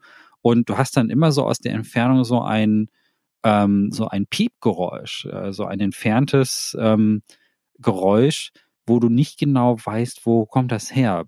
Und weil das so undefiniert ist, hast du manchmal das Gefühl, jetzt wirklich in so einer Art Halbschlaf zu sein, in so einem Traum zu sein irgendwie, weil vieles davon nicht identifizierbar ist. Manches davon ist so ein bisschen Horror-Tropy, weil man dann so Stimmen hört und so. Äh, das ist so das, was man auch ein bisschen erwartet von dieser Art von Spiel. An anderen Stellen kannst du aber nicht genau erklären, was ist das, was soll das eigentlich sein? Gehört das eigentlich hier hin? Also ist das oder, oder befinde ich mich jetzt hier an einem Ort, ähm, der, der eigentlich gar nicht der Realität entspricht. So als würde, als würde, als würde man dann so im Halbschlaf sitzen und mit einem Ohr immer noch mitbekommen, was, ähm, was um dich herum passiert. Ne? So, man ist mit, dem, mit, mit einem Teil des Gehirns in, in der Traumwelt und mit dem anderen Teil des Gehirns, nämlich da, wo die Sinne sind, ist man noch in der Realität so. Und so fühlt sich das Spiel irgendwann an, weil du es nicht genau auseinanderhalten kannst. Und das finde ich mega cool. Ja, exakt, exakt genau das. Es wirkt etwas außerweltlich und das haben sie wirklich geschafft, auch zu delivern mit dem Sounddesign und der Ästhetik. Also das geht alles völlig Hand in Hand und äh, um, umgarnt uns mit einer wohligen, gruseligen Decke, in die man sich gerne hüllt, wenn man so Menschen ist wie wir, die auf sowas stehen und sowas lieben. Jetzt ist natürlich die große Frage dieses Remaster. Also ursprünglich natürlich hat das Ganze auf der Wii stattgefunden. Die ganze Portierung und so weiter von der Steuerung und die ganze Umsetzung jetzt auf, ich sag mal, traditionelle Gamepads, ist die denn für euch gelungen? Ich werfe den Ball jetzt direkt mal rüber zu Björn. Wie geht's dir denn mit der aktuellen Umsetzung?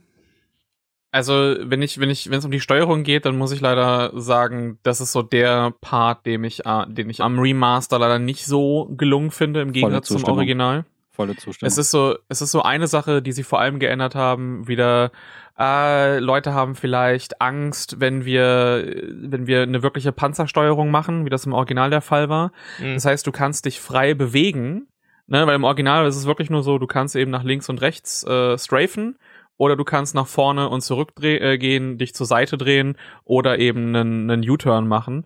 Und hier ist es so, dass beim Strafen kannst du dich auch so in jede Richtung bewegen, aber eben auch beim freien Gehen. Das Problem ist aber, dass die Kamera nicht angepasst ist. Das heißt, du hast trotzdem immer noch diese sehr steife Kamera. Und das heißt, wenn du anfängst, dich zum Beispiel umzudrehen, dann ist der Charakter auf einmal in der, der Wand drin. Du kannst dann irgendwie nichts vor dir sehen. Äh, du schaust dann teilweise durch die Figur durch und auch wenn du dich versuchst dann ähm, mit der mit der normalen Panzersteuerung zu bewegen. Ich hatte oftmals Momente, in denen der Charakter einfach so kurz irgendwo festhing, so quasi, dass ich dann mich drehen wollte oder, losgehen wollte und auf einmal konnte ich nicht konnte ich nicht ein bisschen nicht nicht so gut gehen. Äh, es hat dann so einen kurzen Moment gebraucht oder dass ich auch mal oft aus Versehen mich nach, weil ich, ich wollte mich dann eigentlich nur drehen und dann weitergehen in der Ecke äh, und dann dreht sich halt der komplette Charakter um, weil ich das nicht zurückstellen kann auf diese reinen Tank Controls. Und das hat dann zu mehr so es soll ja eigentlich Leuten das ja vereinfachen, diese Freiheit geben. Mhm. und es macht eigentlich nur die Steuerung so ein, so ein bisschen schlimmer. Und das andere ist in den in den Kämpfen, dass normalerweise hätte man ja vielleicht gedacht, oh, das ist jetzt ein Wii-Spiel, heißt, ich werde vielleicht so mit der Kamera das Ganze über die Wiimote steuern können, ne? dass es so ein bisschen vielleicht Lightgun-Shooter wird. Und das haben sie nicht gemacht. Ich finde auch zum Glück, weil ansonsten wäre es halt viel zu einfach geworden. Also wenn du das frei mit der Wiimote steuern könntest, dann gute Nacht Schwierigkeitsgrad. Dann kannst du einfach perfekt auf jedem Geist draufbleiben und who gives a shit. Die Alternative, die sie jetzt gemacht haben, ist, weil du natürlich keinen rechten Stick hast äh, und dich ja trotzdem frei vor und zurück bewegen kannst in den Kämpfen und nicht stehen bleibst, ähm, wie das jetzt irgendwie ein Resident Evil oder so macht, haben sie dann einen, einen Lock-on eben mit eingebaut, auch in das, das Spiel, dass du dann eben auch die ähm, auf die Geister ähm, gelockt bleibst. Das gibt es hier auch, aber aus irgendeinem Grund haben sie das so gemacht, dass wenn, wenn sich Geister so ein bisschen schneller bewegen, dass du super schnell diesen Lock-on brichst und dann mit der Geschwindigkeit kaum hinterherkommst, auf den Geistern zu bleiben, weil du hast eben Ne, wir hatten das ja jetzt schon mal gesagt, du, äh, du zielst dann eben mit dieser Kamera und sobald du auf einem Geist in so einem, du hast quasi einen, einen kleinen, mittleren, normalen Cursor und dann darum ist so eine goldene, so ein goldener Kreis. Und solange der Geist in diesem Kreis bleibt, lädt sich deine Energieanzeige auf. Das ist am Anfang in der Kamera sind das so zwei Punkte und dann kannst du das eben mit Collectibles, die du findest, die du auch eben kriegen kannst, teilweise von Kämpfen und so, kannst du das Ganze aufrüsten. Und dann eine, eine Möglichkeit, das eben dann auch aufzurüsten, ist dann eben diese, diese Aufladfähigkeit. Du kriegst generell noch so ein paar Sachen hinzu für die Kamera, beziehungsweise für die beiden Kameras an sich, je nach, je nach Charakter. Und der, der dritte Typ hat dann eine Taschenlampe, die eben auch so speziell ist, weil sie so eine, so eine Linse hat, die die Fähigkeiten ähm, besitzt. Aber du musst dann versuchen, drauf zu bleiben. Und im Original war das dann eben sehr mit dem, äh, mit diesem Lock-on, was das Spiel im Original auch relativ einfach gemacht hat. Also auch das kam noch mal hinzu, dass Fatal Frame 4 wesentlich mehr so auf so eine äh, Wii-Zielgruppe vielleicht angepasst war. Aber dadurch, dass du jetzt teilweise den Lock-on brichst, und ich habe das jetzt eben auf dem, auf dem harten Schwierigkeitsgrad gemacht, es gibt noch einen Nightmare-Schwierigkeitsgrad, den du freischalten kannst. Das gab's auch im Original, aber im Original konntest du nicht auf hart starten, sondern nur auf auf leicht und normal direkt. Und da habe ich es eben schon wirklich gemerkt, dass dass weil die Gegner einfach so viel mehr Energie haben und ich so äh, viel häufiger gegen sie kämpfen musste, dass wenn sie in manche Attack Patterns gegangen sind, konnte ich teilweise keinen Fatal Frame machen, weil ich in den Lock-on gegangen bin, um ihnen beizubleiben. Dann kamen sie nah an mich dran und auf einmal bewegen sie sich so ein bisschen zu schnell nach unten und dann bin ich mit der Kamera nicht mehr nicht mehr ja, und nachgekommen. dann verlierst du den Fokus, ne? Genau. Mhm. Sehr ärgerlich. Und das ist und das ist so etwas, wo es äh, wo ich mir gewünscht hätte, dass sie einfach den Lock-on vielleicht, also da, dafür hätte sie es aber auch ein bisschen mehr überarbeiten müssen. Das ist eben auch die Sache, weil die Geister in ihren Bewegungen eben auch ein bisschen ruhiger sind als bei den anderen Teilen teilweise. Aber äh, da hättest du es dann eben anpassen müssen, dass du es ohne Lock-on eben rein wie die vorigen Teile mehr über das äh, das freie Zielen eben eben eher machst. Und ähm, das ist so eine Sache, die ich halt im, in dem Remaster. Das macht das jetzt nicht zu einem schlechten Spiel oder so, aber es ist für mich dann eben schon ein, ein Downgrade zur, zur Wii-Version, eben weil man dieses scheinbar Gefühl hatte, oh, wir müssen das jetzt für Leute angenehmer machen. Das muss sich halt so spielen wie jedes andere Spiel. Und in dem Fall haben sie es dann irgendwie schlechter gemacht und die Leute, die nur dieses Remaster spielen, die werden das halt auch nicht wissen, wie das Original war. Und die denken dann natürlich, das ist halt auch immer so ein Problem bei vielen Remastern, die kommen dann raus und dann, oh, wie konnte man das denn damals irgendwie gut finden? Damals war das anders tatsächlich in der Originalversion. Zumal du ja auch, eines der Hauptelemente dieses Spiels ist ja der Umgang mit der Taschenlampe. Die gab es zwar in den anderen Teilen auch schon, die haben die Figuren in der Regel standardmäßig auch in der Hand gehabt, aber hier steuerst du halt schon auch die Taschenlampe. Jetzt in der neuen Version ist es dann halt, liegt die Taschenlampe auf dem rechten Stick und damit äh, suchst du auch die Umgebung ab. Micha hat es vorhin schon mal erwähnt, was teilweise spielentscheidend ist, weil du auch die Items, und das finde ich eigentlich recht schön, weil sich das recht organisch einfügt, ähm, die in den Levels verteilt sind und die du dann teilweise auch storyrelevant finden musst, die liegen nicht einfach so mit einem Glitzern erstmal rum, zum großen Teil, äh, wie man das aus dem Resident Evil kennt und man sammelt die einfach auf, weil die liegen ja da rum, sondern du musst die Räume teilweise erst absuchen. Du hast manchmal so eine, so eine Idee, wo ein Item sein könnte, weil es gibt so einen, so einen Marker, so ein bisschen wie heiß und kalt. Je näher du dich annäherst, desto heller leuchtet er. Das heißt, du weißt in der Regel, dass in der Nähe irgendwas sein muss, aber nicht genau wo. Du musst dann teilweise wirklich die Räume absuchen mit der Taschenlampe. Und das kann aus den gerade äh, von allen von dir angesprochenen Gründen eben, weil die Steuerung jetzt so ein bisschen bisschen ungelenkiger ist, man mag es kaum glauben, aber noch als auf der Wii, äh, kann dieses Absuchen der Räume dann teilweise so ein bisschen fummelig sein, weil die Positionierung und die Ausrichtung des Charakters zur Taschenlampe und umgekehrt dann unnötig schwerer fallen kann, als es hätte sein müssen. Es wirkt vor allem träger, die, die, äh, die, ähm, die Taschenlampe, weil du machst es mit dem rechten, ne? ja. machst es ja, mit ja. dem rechten Stick und du hast so eine ewige Verzögerung. Die Sache ist, dass du es im Original gemacht hast, indem du die Wiimote entweder ähm, ganz normal gerade oder ein bisschen nach unten oder oben geneigt hast. Und durch diese Motion Controls hat sich das nie wie so, so du hast zwar die Geschwindigkeit ist an sich ungefähr die gleiche, aber dadurch, dass du es mit dem Neigen des Controllers machst, so du hältst halt den Arm ein bisschen langsamer nach unten oder langsamer nach oben, hat sich das wesentlich natürlich, natürlicher angefühlt. Und jetzt, wenn du es halt schnell den, weil den, den Arm zu bewegen, ist halt nochmal ein bisschen eine andere Bewegung, als einfach den Daumen so zack, zack, zack, oben nach unten zu machen. Ähm, und dadurch fühlt sich es eben auch wesentlich, wesentlich unnatürlicher an. Das ist auch so ein Ding, wo sie wahrscheinlich dann die Geschwindigkeit oder die Trägheit des, des Sticks irgendwie hätten anpassen müssen. Wahrscheinlich, ja. Also das sind alles so Kleinigkeiten, die natürlich nur Kenner des Originals und das werden die wenigsten sein bei uns im westlichen Raum, die denen natürlich auffallen. Aber ja, das ist dann wieder, ich sag mal, meckern auf sehr hohem Niveau. Es ist immer noch spielbar, es hat ein paar Abstriche, weil du kannst diese Wii-Steuerung, wie sie damals war, eben nicht so eins zu eins umsetzen auf ein, auf ein klassisches Gamepad mit zwei Sticks. Das funktioniert trotz allem irgendwie nicht. Es mag absurd klingen, aber es war auch schon damals keins dieser traditionellen Wii-Spiele, was so ganz viel mit so Schüttelkram gearbeitet hat oder diesen typischen Wii-Features, wo man sagt, oh, das ist ja jetzt wieder mal nur so eine, so eine, so eine Wank-Orgie an der Wii-Remote. Das war auch Fatal Frame in seiner Urfassung schon damals nicht. Ähm, das ist dann jetzt einfach so wahrscheinlich für, für, uns dann als jene, die das Original dann auch erlebt haben, ja, persönliche Präferenz in Anführungszeichen. Wie gesagt, trotzdem immer noch spielbar, auf den höheren Schwierigkeitsgraden vielleicht noch ein bisschen ah, bisschen das ein oder andere Körnchen der Suppe, was man dann so haben könnte in dem ein oder anderen Encounter. Und insgesamt haben sie aber alles andere so ein Stück weit schon zugänglicher gemacht oder verbessert. Ich, es gibt ein, ein Schiebepuzzle, was auch berühmt und berüchtigt war äh, im, im, Original, was jetzt hier beispielsweise sind zumindest schon mal die Puzzleteile nummeriert. Du musst sie trotzdem noch in die richtige Reihenfolge bringen. Das ist so dieses typische, du hast nur ein freies Feld und dann musst du die anderen immer so passend hinschieben. Im Endeffekt ist das einfach nur, ich hasse diese Art von Puzzle, wirklich. Das ist mein, mein absoluter Albtraum, weil die mich einfach nur nerven. Jeder, jeder, jeder hasst die. Jeder hasst die. Äh, ich finde die vollkommen, ich finde die vollkommen okay. Ich hasse, ich hasse die. das war wieder klar. Ich, das war ich so klar. Nicht so, ich hasse die nicht so wie alle, weil ich weiß, dass auch die mit einer der berüchtigsten Stellen aus dem ersten Onimusha ist eine, eine Szene, wo dein Charakter Samanosuke gefangen genommen wird in einem Raum, der sich langsam mit Wasser füllt. Und, und da musst du so ein Rätsel lösen. Und die Person, und die Person, die mit äh, quasi die, die Figur, die dann zu dem Zeitpunkt, die dabei ist, die du dann übernimmst, die muss dann von außen unter Zeitdruck so ein, so ein Schieberätsel lösen, um ihn aus diesem Wasserraum zu befreien.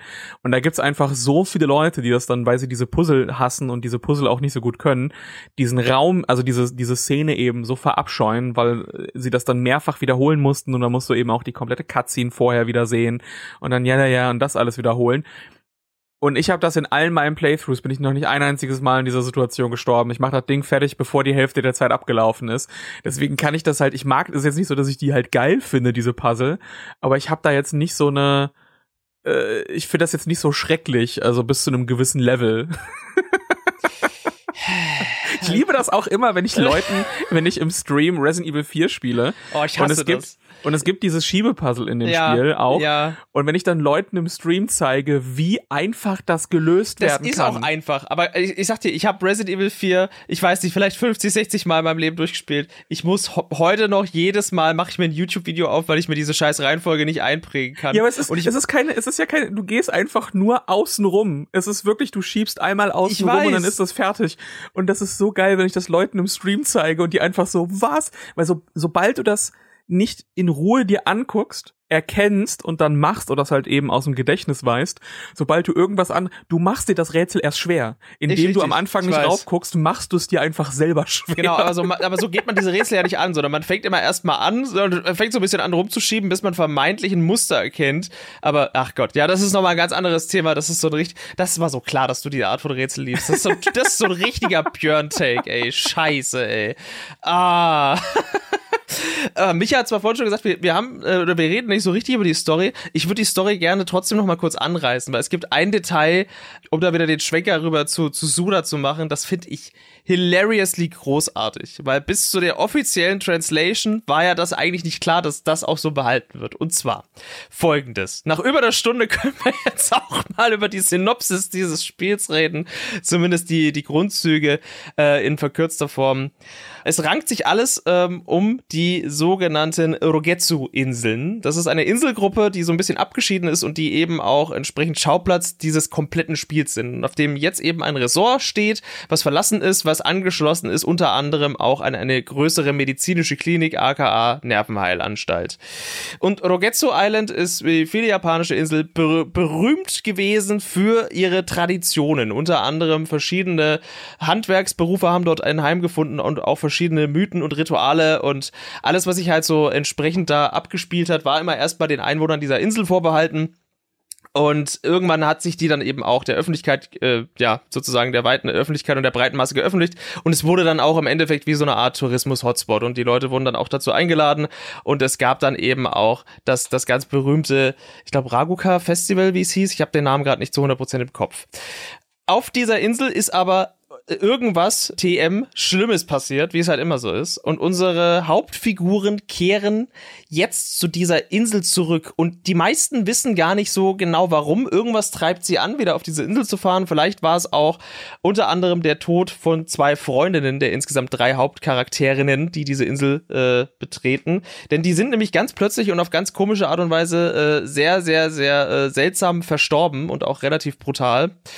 Und somit macht sich unter anderem Ruka wieder auf den Weg zu dieser Insel, nachdem zwei ihrer anderen Freundinnen schon vorausgeeilt sind, äh, ist sie die dritte im Bunde, die dann ankommt. Das ist unsere Dame mit dem, mit dem schönen gelben Kleid. Und ja, dann nimmt das Unheil eben seinen Lauf. Äh, die, die Mädels finden jeweils für sich eine Kamera obscura und wir spielen dieses ganze Szenario dann bis, bis zu seinem Höhepunkt eben entsprechend runter und springen von Kapitel zu Kapitel, von Charakter zu Charakter und erleben hier eine Erzählung, die von einem zum, zum anderen Schreckensmoment eben sich, sich hangelt und die, die Geheimnisse dieser Insel und was dort eben passiert ist und was mit unseren Hauptcharakterinnen passiert ist, sowohl in der Vergangenheit als auch jetzt in der Gegenwart, wird da entsprechend aufgerollt und das ist alles ziemlich, ziemlich geil auch und mündet in einem wirklich auch hier wieder vom Sounddesign fantastischen Finale. Also das, da äh, zieht der Titel äh, nochmal alle Register. Ich möchte aber auf einen Punkt eingehen und den finde ich schön, dass der jetzt auch im Original, dass der so drin ist und jetzt auch offiziell also Suda sich hier einfach selber abgekultet hat und das möchte ich hier einmal nochmal in den Raum stellen, weil ich es großartig finde, denn einer der, der entscheidenden Storypunkte ist, dass es auf dieser Insel ein spezielles Krankheitsbild gab, was es so scheinbar nur auf dieser Insel gab und man natürlich auch im Rahmen dieser, dieser größeren Klinik, die dort angeschlossen ist, nachdem die modernen Zeiten dann auch auf der Insel Einzug gehalten haben, versucht hat zu forschen, wie man die Leute heilt. Und das war das sogenannte Moonlight Syndrome. Und natürlich hängt das mit dem Mond zusammen und die Leute wurden bei starker zunehmender Mondaktivität irgendwie so ein Stück weit vom Mond verzaubert und das hat den einen oder anderen dann teilweise sogar bis in den Selbstmord getrieben, beziehungsweise Leute haben sich dann auch teilweise aus Versehen vom Dach gestürzt oder konnten sich nicht erklären, wie sie von A nach B gekommen sind. Das letzte, woran sie sich erinnern, war, dass sie den Mond angestarrt haben und im Endeffekt ist es eine sehr kranke Form von Schlafwandeln. Das ist so einer der, der, der Kernaspekte.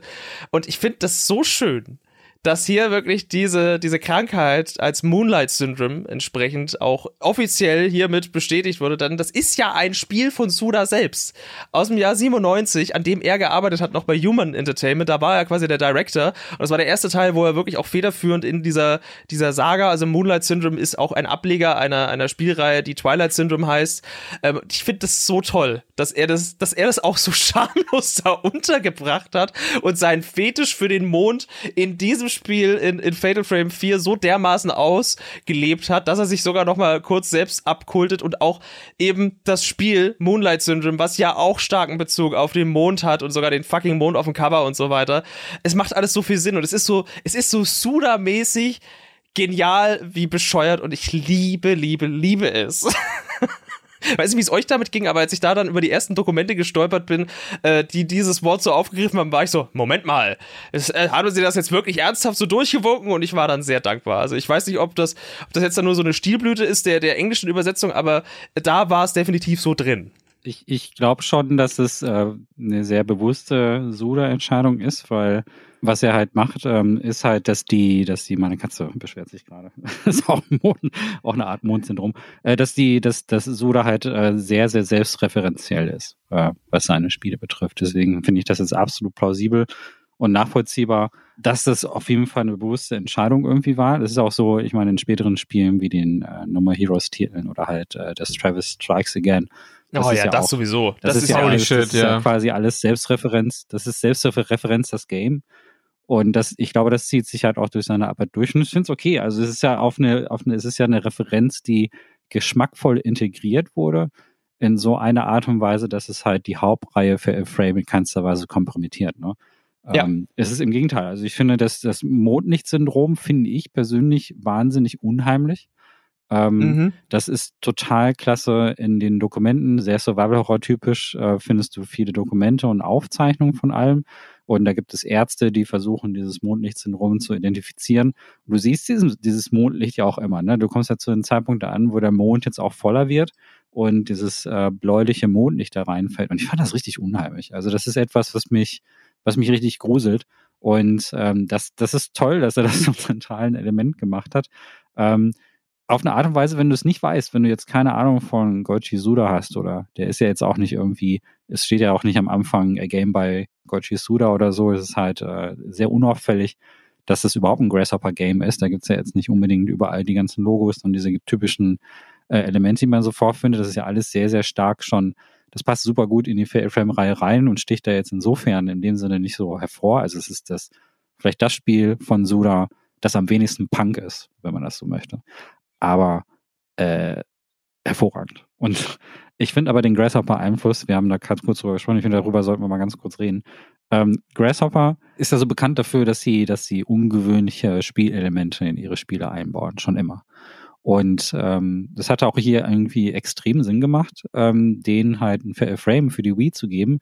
Ich finde erstens, dass die Ähnlichkeit zu Killer 7 relativ groß ist vom Gameplay. Also hm. wenn man jetzt sich vorstellen würde, Killer 7 äh, da würde man sich frei bewegen können. Ne? Also nicht nur schrittweise, sondern wirklich halt auch ein bisschen frei bewegen können. Hast du auch so ein bisschen diese Stop-and-Go-Mechanik, oder? Also man läuft, bleibt stehen, äh, schießt gegen irgendwie einen stationären Gegner und läuft dann weiter. Also es fühlt sich sehr ähnlich an. Und manchmal kommen da auch so, da seufzt jemand im Hintergrund. Hm. Es ist so, es ist, es ist, also ich kann das, ich kann das irgendwo nachvollziehen, was du meinst, aber Killer 7 steuert sich halt wie eine Carrera-Bahn. Also du bist, ja, du bist ja, halt schon. wirklich, also ja. für Leute, die das nicht gespielt haben, du hast damals, das war ja ursprünglich ein, ein GameCube-exklusives Spiel. Genau. Und weil das und ich ich liebe diesen diesen scheiß A-Button auf diesem auf diesem Controller, oh aber da war es eben auch so. Der ist so gut. Der Charakter bewegt sich automatisch in eine Richtung wenn du diese A, wenn du diesen A-Button gedrückt hältst. Und dann kommst du an Abzweigungen und wählst dann links oder rechts. Und du musst dann auch teilweise im Kreis gehen oder mehrfach vor und ne, du kannst dann eben auch sagen, dass du zu zurückgehst. Äh, und die Kamerawinkel sind dann eben auch vom Spiel vorgegeben und und gewählt. Also ich kann das schon verstehen, dass du ähm, den, den, den Vergleich ziehst, einfach weil du dich halt wie so ein bisschen so ein Auto bewegst und dann zwischendurch diese, an, auch an diese Punkte gehst, hin und her gehst die ganze Zeit. Aber die reine Bewegung an sich ist schon was, ist schon was anderes. Aber die Struktur kann ich definitiv nachvollziehen. Ja, ja, Struktur eher, ja. Und das ist auch so eine Sache, die, die kann man, glaub, also ich, das ist, glaube ich, etwas, was so ein bisschen mehr polarisierend dann an dem Spiel ist, ähm, wo ich das auch teilweise cool finde, teilweise ein bisschen zu häufig irgendwie vorkommt und zwar dadurch, dass du mit diesen, dass du halt zwischen diesen Charakteren die ganze Zeit rotierst und durchgehst, hast du es eben oftmals so, dass du einen selben Bereich, hauptsächlich eben diesen diesen Eingangsbereich und dass es eben so einmal drumrum geht, um dieses äh, äh, was, was ist das irgendwie so ein so ein kleiner äh, offener Bereich eben in der Mitte von von diesem Resort, dass du meistens eben drumrum gehst und die fast alle Türen sind irgendwie verschlossen, bis auf ein paar. Und meistens dann eben von Kapitel zu Kapitel gehst und jetzt kann der eine Charakter durch diesen Raum gehen, dann ist in dem Kapitel der Raum verschlossen. Und das ist meistens nicht, weil du dann irgendwie was, was Neues hast, sondern teilweise auch einfach nur die Geister haben jetzt den Raum verschlossen oder die Geister haben jetzt irgendwie gemacht, dass dieser Raum, dass dieser Raum aufgeht. Und oftmals ist es wirklich nur, dass du in Gebieten, in denen du schon lang gegangen bist, von A nach B gehst und dann dir irgendwie gesagt bekommst, ne, zum Beispiel relativ am Anfang, Du schaltest dann, ne, ne, du gehst in den Raum rein, wo dein in einem in so einem Prolog, wo du noch eine andere Figur spielst, die die Kamera obscura das erste Mal findest. Und dann gehst du mit dem nächsten Charakter eben auch da rein und dann ist eine Tür versperrt und dann musst du erstmal zurückgehen und dann kannst du ah, jetzt kann ich dieses Mal hier in diesen in diesen Raum reingehen, wo ich dann eine Maske äh, oder eine Maske fehlt und dann findest du eben heraus, ah, okay, das hat einem Jungen gehört, dann muss ich eben hochgehen. Jetzt kann ich durch eine andere Tür durchgehen, um diese Maske zu holen und dann gehst du eben rein äh, in den, den vorigen Raum, wo die Kamera drin war, kannst durchgehen in die Bibliothek, hast da so einen Bosskampf mit der nächsten Figur, die du dann spielst. Du hast auch nur alles zur Verfügung, was du vorher hattest nur sind ein paar Sachen abgesperrt und auch in den Raum, den du vorher reingehen konntest, der ist jetzt wieder abgesperrt und der muss durch einen Code gelöst werden. Und dann musst du nachher halt wieder zurück in diesen Raum gehen, wo der Bosskampf vorher war, um da etwas freizuschalten, damit du dann erst in ein neues Areal gehen kannst. Und das ist der der Vorteil, finde ich, den das Ganze hat, ist, dass es sich sich sehr familiär alles anfühlt. Aber der Nachteil ist natürlich A, so ein bisschen diese Repetition und dass es jetzt nicht also, dass es weniger dieses Puzzle-Design eines Resident Evil ist oder Resident Evils ist oder eben auch das vom, vom ersten Project Zero, was ein riesiges, altes japanisches Anwesen eben war, äh, wo du nachher eben Stück für Stück Sachen freigeschaltet hast und auch wieder backtracken musstest in alte Sachen, weil du dann eben neue Dinge freischalten konntest. Äh, und du bist die ganze Zeit überlegen, wie kann ich hier und hier hingehen. Und hier ist es mehr so, okay, ich guck mal, wo gehe ich jetzt hin, wo führt mich das Spiel lang? Ähm, und die, die Zielführung ist weniger, dass du dir dann so überlegst, ah, da habe ich jetzt den Schlüssel gehabt und vorhin war das zu, dann kann ich jetzt da lang gehen. Es ist mehr so, du fängst ein Kapitel an, gehst meistens irgendwie geradeaus und dann läuft beispielsweise einer von diesen Collectible-Geistern lang.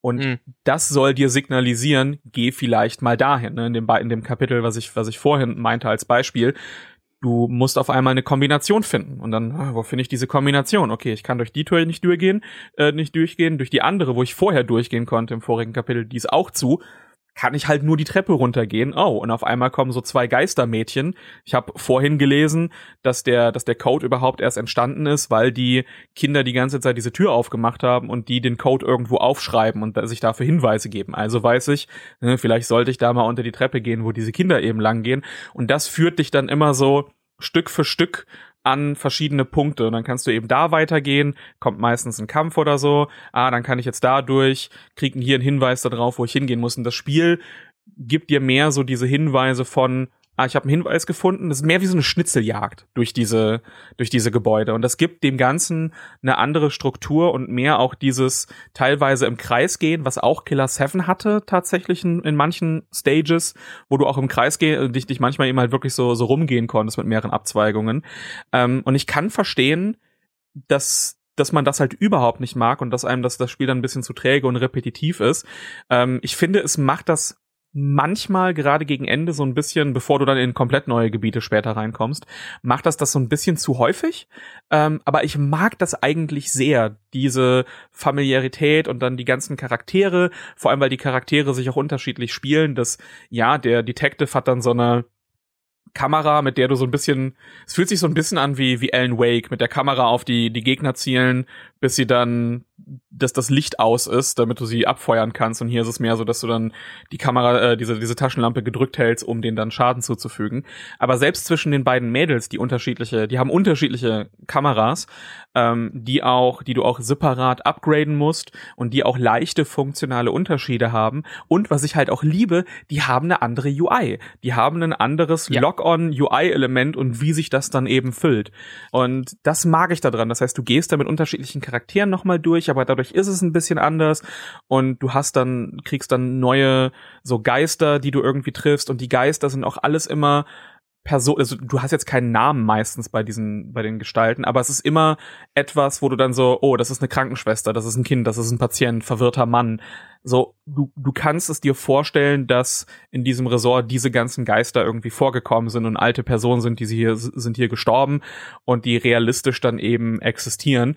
Und das gibt dem, dem Spiel ein ganz anderes Feeling nochmal zusätzlich als die vorigen Teile. Und wie gesagt, ich kann vollkommen verstehen, wenn das manche Leute jetzt schon hören, die schon generell kein Backtracking mögen in Spielen, selbst wenn es so selbst auferlegtes Backtracking ist durch dein eigenes Nachdenken, wo du hin und her gehen musst und du kannst teilweise Dinge in verschiedenen Reihenfolgen machen. Das ist es nicht. Es gibt eine exakte Reihenfolge, in der du jedes Kapitel machen kannst. Du kannst optionalen Kram finden. Es gibt sehr viele versteckte Items. Es gibt sehr viele äh, versteckte äh, Collectibles und so ein Kram und Dinge, die du machen kannst. Aber die, die Art und Weise, wie du durch die Level gehst und die, die Hauptaufgaben erfüllst, sind strikt vorgegeben. Und das ist ein Ding, was man, glaube ich, auch, auch wissen sollte, wenn man in dieses Spiel reingeht es ist generell eins dieser Spiele, im Gegensatz zu allen Filmen mit Geistern, ist Fatal Frame die einzige Reihe, wo es, glaube ich, sehr viel Sinn macht, Geistern, die man sieht, mal zu folgen. Weil die, einen, die sind im Endeffekt äh, deine, deine unsichtbare Perlenschnur, wo, wo du, der fünfte Teil hat ja dafür einen dedizierten Knopf, wo du dir einfach so, ein, so eine Spektralprojektion irgendwie vor dich hin äh, projizieren lassen konntest, so ein bisschen wie Isaac Clarke mit seinem Marker auf dem Boden. Deswegen sag ich ja, das, das passt eben nicht in jedes Spiel rein. In manchen Spielen ist das, wirkt das auch einfach billig und scheiße. Und in Fatal Frame sind es einfach diese, diese äh, ja, Spirits, die du dann meistens auch noch nur für, für, für einen Schnappschuss oder für Punkte dann mal schnell fotografieren musst, die dir dann einfach den Weg zeigen und den Weg weisen. Und den solltest du dann eben folgen, wenn du dem Hauptpfad folgen möchtest. Und das ist eigentlich schon immer relativ logisch. Ich verstehe den Punkt, dass man sagt, sagt, das wird einem am Ende zu repetitiv. Mir ging es aber tatsächlich auch nicht so. Ich kann es dir nicht mal sagen, weil am Anfang, also wenn man das so sieht, allein die Laufgeschwindigkeit und alles daran wirkt halt zäh und irgendwie erstmal abturnend und blah, aber du das ist halt ein Vibe-Spiel. Und du kannst dich in diesem Gruselschauer-Vibe aufgrund all dieser genannten Parameter so toll suhlen, aufgrund der langsamen Laufgeschwindigkeit, aufgrund dem häufigen Erkunden der verschiedenen gleichen Bereiche letztlich. Aber da ist dann auch schon wieder spannend, weil die verschiedenen Figuren, äh, wie, wie kann es denn überhaupt sein, dass die alle am selben Ort sind äh, und sich da auch selber diese Timeline der Ereignisse im Kopf zusammen zu puzzeln und gerade herauszufinden, welcher Charakter ist denn womöglich gerade wo und vor allem zu welchem Zeitraum. Allein das ist ja schon wieder ein eigenes Rätsel in sich, des Verstehens dieser, dieser dieser Geschichte und es ist Dechiffrieren, was hier eigentlich los ist und warum und vor allem für wen gerade was stattfindet und in welchem Teil äh, dieses Gebäudes, das allein war für mich auch schon Motivation genug, da bis zum Ende da durch zu backtracken. Wobei, glaube ich, wirklich, wenn du immer dem goldenen Pfad folgen würdest, was du ja nicht machst, weil du ja automatisch immer sagst, oh, was ist denn jetzt da hinten? Und jetzt war ich mit der Figur schon lange nicht mehr in der Ecke und dann gehen wir noch mal dahin am Ende des Tages findest du da vielleicht ein cooles Collectible oder nochmal äh, einen Schnappschuss oder optionale Geister, die du bekämpfen kannst. Also teilweise auch schon ist es dir relativ früh möglich, einen von den Geistern äh, aufzustöbern, die erst so im letzten Fünftel des Spiels auf dich warten, die dir ordentlich in den Arsch treten können zu dem Zeitpunkt. Da musst du die Kamera dann auch schon echt gut drauf haben, da werden die Kämpfe dann auch mal ganz kurz anspruchsvoll, wenn du das möchtest. Aber das ist dann alles optional und deine, dein Erkundungstrieb, sofern du ihn denn hast, wird dann auch auf die eine oder andere Art belohnt in solchen Momenten. Also ja, das, äh, das funktionierte für mich. Es ist ja auch der, das finde ich nochmal den Unterschied zum fünften Teil, der ja auch diese Struktur so ein bisschen ähm, übernommen hat bezüglich, oh, du hast äh, hier drei Figuren, die du, die du spielst und auch der, der Typ, der sich so ein bisschen anders dann anfühlt und so ein äh, Chapter hat, wo du irgendwie zu Hause die Security-Kameras übernimmst, so ein bisschen. Ähm, das Problem bei dem Teil ist aber vor allem, dass du eben nicht an diesem einen Ort bleibst. So du die Charaktere sind ja trotzdem hier gefangen die die äh, ganze Zeit und erleben dann in dem Raum ihre einzelnen Sachen und es baut sich dann Stück für Stück auf. Das Problem bei dem fünften Teil ist, dass die Charaktere immer wieder nach Hause gehen. Du hast diesen Berg, den es hochgeht und dann gehst du den so ein Stück hoch und dann bist du jetzt hier im Tempel. Ah, genug für heute, ich gehe wieder zurück. Und im nächsten Kapitel fängst du halt wieder an diesen Berg hochzugehen. Und dann gehst du halt für Kapitel für Kapitel immer weiter, immer weiter, aber musst dann nochmal durch die alten Gebiete durchgehen, jedes Mal teilweise. Und das ist so langweilig und vor allem wirkt das, nimmt die komplette Spannung raus, wenn die Charaktere am Ende vom Tag einfach sagen, ja, war's jetzt. so, okay, war cool, alles klar. Leckt mich, Leute, ich gehe nach Hause. Und er geht halt die komplette Horroratmosphäre flöten plus einen linearen Weg jedes Mal durchzugehen, ist halt noch mal ein bisschen was anderes als in einem Raum beziehungsweise so Gebäude, was sich nach und nach äh, dir eröffnet und erschließt, dass du immer mal wieder den und den äh, Gang reingehen kannst. Und der fünfte finde ich hat das einfach vollkommen ruiniert, dass obwohl du die ne, ne, einen ähnlichen Aufbau hast, es so einen Unterschied macht zwischen diesen, zwischen diesen beiden Teilen. Und das, was eben der vierte gemacht hat, funktioniert.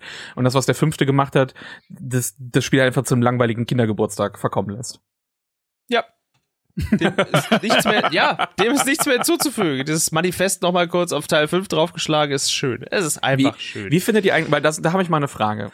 Gibt auf jeden Fall Leute, die es nicht mögen, dass in diesen, dass es in einem Horrorspiel arca äh, arcadige Elemente gibt. Das ist ein Spiel, was sich an sich sehr ernst nimmt mit dieser Kameramechanik, das Ganze so arcadisch aufgebaut ist. Das ist halt ein richtiges Oh nein Gameplay. Ich weiß, das ist ganz schlimm in Spielen. Aber dass du natürlich auch dann diesen Fatal Frame hast als so ein, so ein Kill und dann kriegst du dementsprechend mehr Punkte. Und die Punkte sind nicht einfach nur so ein Score, sondern durch diesen Punkte kannst du dir mehr Lebensenergie kaufen also du kannst dir wirklich Heil-Items an den Speicherpunkten kaufen und vor allem noch viel wichtiger, du kannst dir die Munition kaufen. Das Spiel hat mhm. zwar den unendlichen, ne, das sind so nach Typen, das ist so Type 7, Type 14 und dann geht das eben so weiter hoch. Äh, die alten Teile hatten teilweise wirklich auch diesen, diesen Type 7 Ding musstest du kaufen, der war relativ günstig, aber du konntest dich theoretisch komplett komplett Stunlock, also Softlock ein bisschen. Ähm, der, der vierte gibt dir davon zumindest unendlich, aber die anderen kannst du eben auch nachkaufen. Das heißt, wenn du eben besser bist da drin, die Geister so zu töten, nicht nur machst du denen dann eben mehr Schaden und brauchst weniger Filmrollen, um sie, um sie umzubringen, aber du kriegst eben auch mehr Punkte, wodurch du dir mehr Lebensenergie kaufen kannst und wodurch du dir eben auch bessere Filmrollen kaufen kannst, was dann dementsprechend auch gewisse Kämpfe und Bosse einfacher macht, wenn du dann eben diesen, diesen, diesen Kill einsetzt. Plus du hast noch so Upgrades, die du findest und dann gibt's eben auch so eine Möglichkeit, ein Ding einzusetzen, dass du leichter erkennen kannst, wann Fatal Frame kommt oder dass du bestimmte Skills, die sich aufladen mit dem Kampf einsetzen kannst, um beispielsweise einen stärkeren Schuss abzulassen, jetzt unabhängig von der von der, Munition, äh, von der Munition, die du einsetzt. Und ich kann zwar verstehen, dass man so das das subjektive Gefühl hat für einen, dass es einen so ein bisschen aus der Immersion rauszieht, aber dass ich teilweise diese Takes gehört habe, dass es deswegen so ein dass es kein kein Horrorspiel sein kann und dass der Horror deswegen nicht funktionieren kann und wie kann man so wie, kann man überhaupt auf die Idee kommen, solche Elemente in ein Horrorspiel ein, äh, einzubauen? Ich weiß nicht, wie ihr dazu steht, aber ich finde das ehrlich gesagt ein bisschen ein bisschen lächerlich, weil gerade eben auch diese Fatal Frame Mechanik nochmal äh, die Survival-Horror-Aspekte erhöht, dieses Risk-Reward, halt drüber nachdenken, wie ich im Kampf agiere, um dann eben langfristig mir einen Vorteil in den Kämpfen erschaffen zu können. Dass ich eben nicht nur ne, so, ich muss den Gegner richtig nah an mich ranlassen. Wenn du in diesen Super Lock-on reingehst, dann geht die Kamera auch noch mal näher auf den Gegner und fixiert sich stärker. Und teilweise schlurfen die so auf dich zu und du denkst, der muss doch jetzt gleich angreifen. Und manche haben so eine lange Wind-Up-Phase und manche springen dir dann einfach ins Gesicht und du musst eben rechtzeitig dann auf den Gegner schießen. Und hier haben sie noch so ein Kombo-System drin, dass wenn du dann einen Fatal Frame gemacht hast, dann hast du noch so zwei, drei Male, die du, wenn du dann eben auch noch mal den richtigen Moment abwartest, dann kannst du so drei, vier Fatal Frame Schüsse hintereinander ablassen. Und ich finde, das fühlt sich so befriedigend an, diesen in Ruhe, diesen Moment abzuwarten, sich zu positionieren, gerade wenn es auch mehrere Geister gibt, die auf dich zugehen, dass du halt wirklich gucken musst, wie positionierst du dich dabei und wie du, wie bewegst du dich, weil die Geister können ja durch Wände lang gehen und teilweise bist du eben in sehr engen Räumen, dass du eben auch dann gucken musst, okay, wenn ich jetzt hier bin und die sind da, die gehen einfach straight durch die Wand durch und dann habe ich keine Zeit mehr, dass sich die Kamera eben dementsprechend auflädt.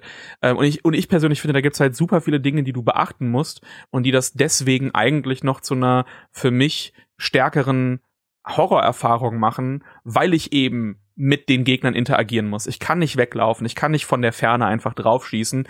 Ich muss, um das optimiert zu spielen, mich vollkommen in diese Gefahrenzone begeben. Eben das ja auch der äh, Vergleich, den Micha ja vorhin vorhin gezogen hat. Du musst ja quasi schon diese Art von äh, unterbewusstem Todeswunsch irgendwie oder ne diese äh, dieses diese diese ähm, Obsession eben mit dem äh, mit diesem Makabre mit dem Toten. Das musst du ja so nah wie möglich an dich ranlassen bis zum letzten Moment bis die Dinge bis der quasi dir Tod der Tod dir ins Gesicht springt und dass dann am Ende halt Zahlen rauskommen um den diesen Impact zu vergrößern finde ich eigentlich keine Ahnung stört mich für die Horroratmosphäre null und lässt mich, weil die, weil das ja Punkte sind, die du spielerisch einsetzen kannst, ähm, lässt mich noch einfach ein bisschen mehr darüber nachdenken. Das ist jetzt nicht so, wie wir hatten das ja in der vorigen Ausgabe mit Dino Crisis 2, wo du ja auch dann durch das Töten der, der Dinosaurier und da gibt's ja auch Counter und bla bla bla, sammelst du eben auch Punkte. ähm, aber, aber dort war es, war es jetzt nicht so, dass ich mich in Gefahr begeben musste oder halt generell so Slow Pace und Geistern ins Gesicht und sonst was. So, das war halt ein generelles Actionspiel. Und bei einem Titel wie Fatal Frame, und das hat ja die Serie von Anfang an gemacht, also das hat mich persönlich nie gestört, aber ich weiß halt nicht, wie es euch beiden da geht. Ich wollte gerade sagen, kommt die Frage nochmal? Also ja, ich muss einfach mal den kompletten Rant einfach für mich jetzt mal ablassen. Das hat mir seit Wochen auf, seit Wochen, Monaten äh, so ein bisschen auf der auf der Zunge lag mir ja, das so. Ja. Ja. Also du fragst uns im Endeffekt, ob wir es hassen, dass es sich anfühlt wie ein Videospiel. Nein, nein, nein, nein. Er, er, er fragt uns, ob wir Idioten sind.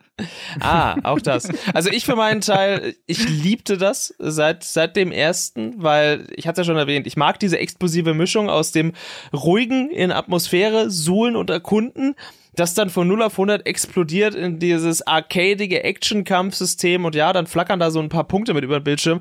Ich muss ganz ehrlich sagen, wenn ich da mitten im Gefecht bin, habe ich gar nicht die Zeit, auf meinen Punktewert zu gucken. Ich schaue nur, dass ich irgendwie die Kamera vernünftig auflädt und ich im besten Fall noch ein Fatal Frame reinballer. Wie viel Schaden der Geist letzten Endes kriegt, ist mir erstmal wurscht. Ähm, und wenn ich dann noch zwei, drei Counter aufgrund des Fatal Frames äh, nachschießen kann und dann Combo sich stacken, dann ist das auch, wie Björn schon sagt, ein inhärentes Gefühl der Befriedigung für mich und eine Bestätigung davon von, du hast gut gemacht gemacht.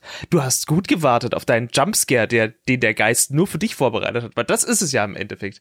Im Endeffekt ist, ist es die Antithese zu allem, was du in anderen Horrorspielen machst. In jedem anderen Horrorspiel, auch in den klassischen Resident Evils, hast du die Gefahr am besten Fall so weit wie möglich von dir weg positioniert oder du hast dich selbst so weit wie möglich weg von der, Position, äh, von der Gefahr positioniert und sie dann so gut wie möglich auf Abstand vernichtet. Da, weil je näher die Viecher nicht rankommen, desto, desto eher kriegst du halt einer auf den Deckel. Und das macht ja dieses Kämpfen aus der Ego-Perspektive über die Kamera provoziert es im Endeffekt dieses Verhalten, dass du dich in diese Todessehnsucht in Anführungszeichen wie die Protagonisten selber mit reinwirfst und dir selber im Endeffekt einfach nur den perfekten eigenen Jumpscare verpasst, wenn du es verkackst. Das heißt, du hast Angst davor, es zu verkacken, weil die Gameplay-Implikation ist Schaden und natürlich auch ist das dann in der Regel auch so ein äh, rasches auf dich zuhaschen eines Geistes, was aufgrund dieser Ego-Perspektive nochmal bedrohlicher, nochmal unmittelbarer ist. Das heißt, alles daran äh, für mich, äh, für meinen Teil, ich liebe das. Äh, ich denke, Micha, dir wird es ähnlich gehen, nehme ich an, oder?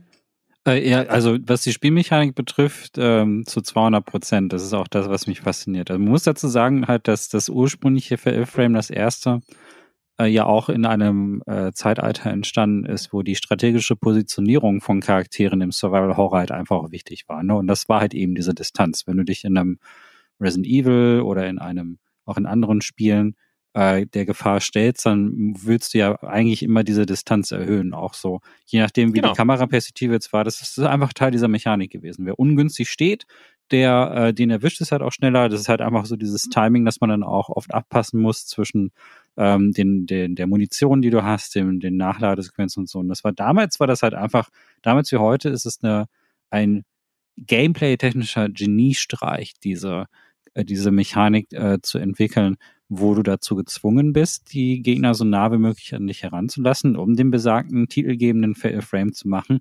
Und der dramaturgische Nebeneffekt ist ja hier auch, dass du dann auch erstmal richtig erkennen kannst, wie schrecklich diese Geister eigentlich sind.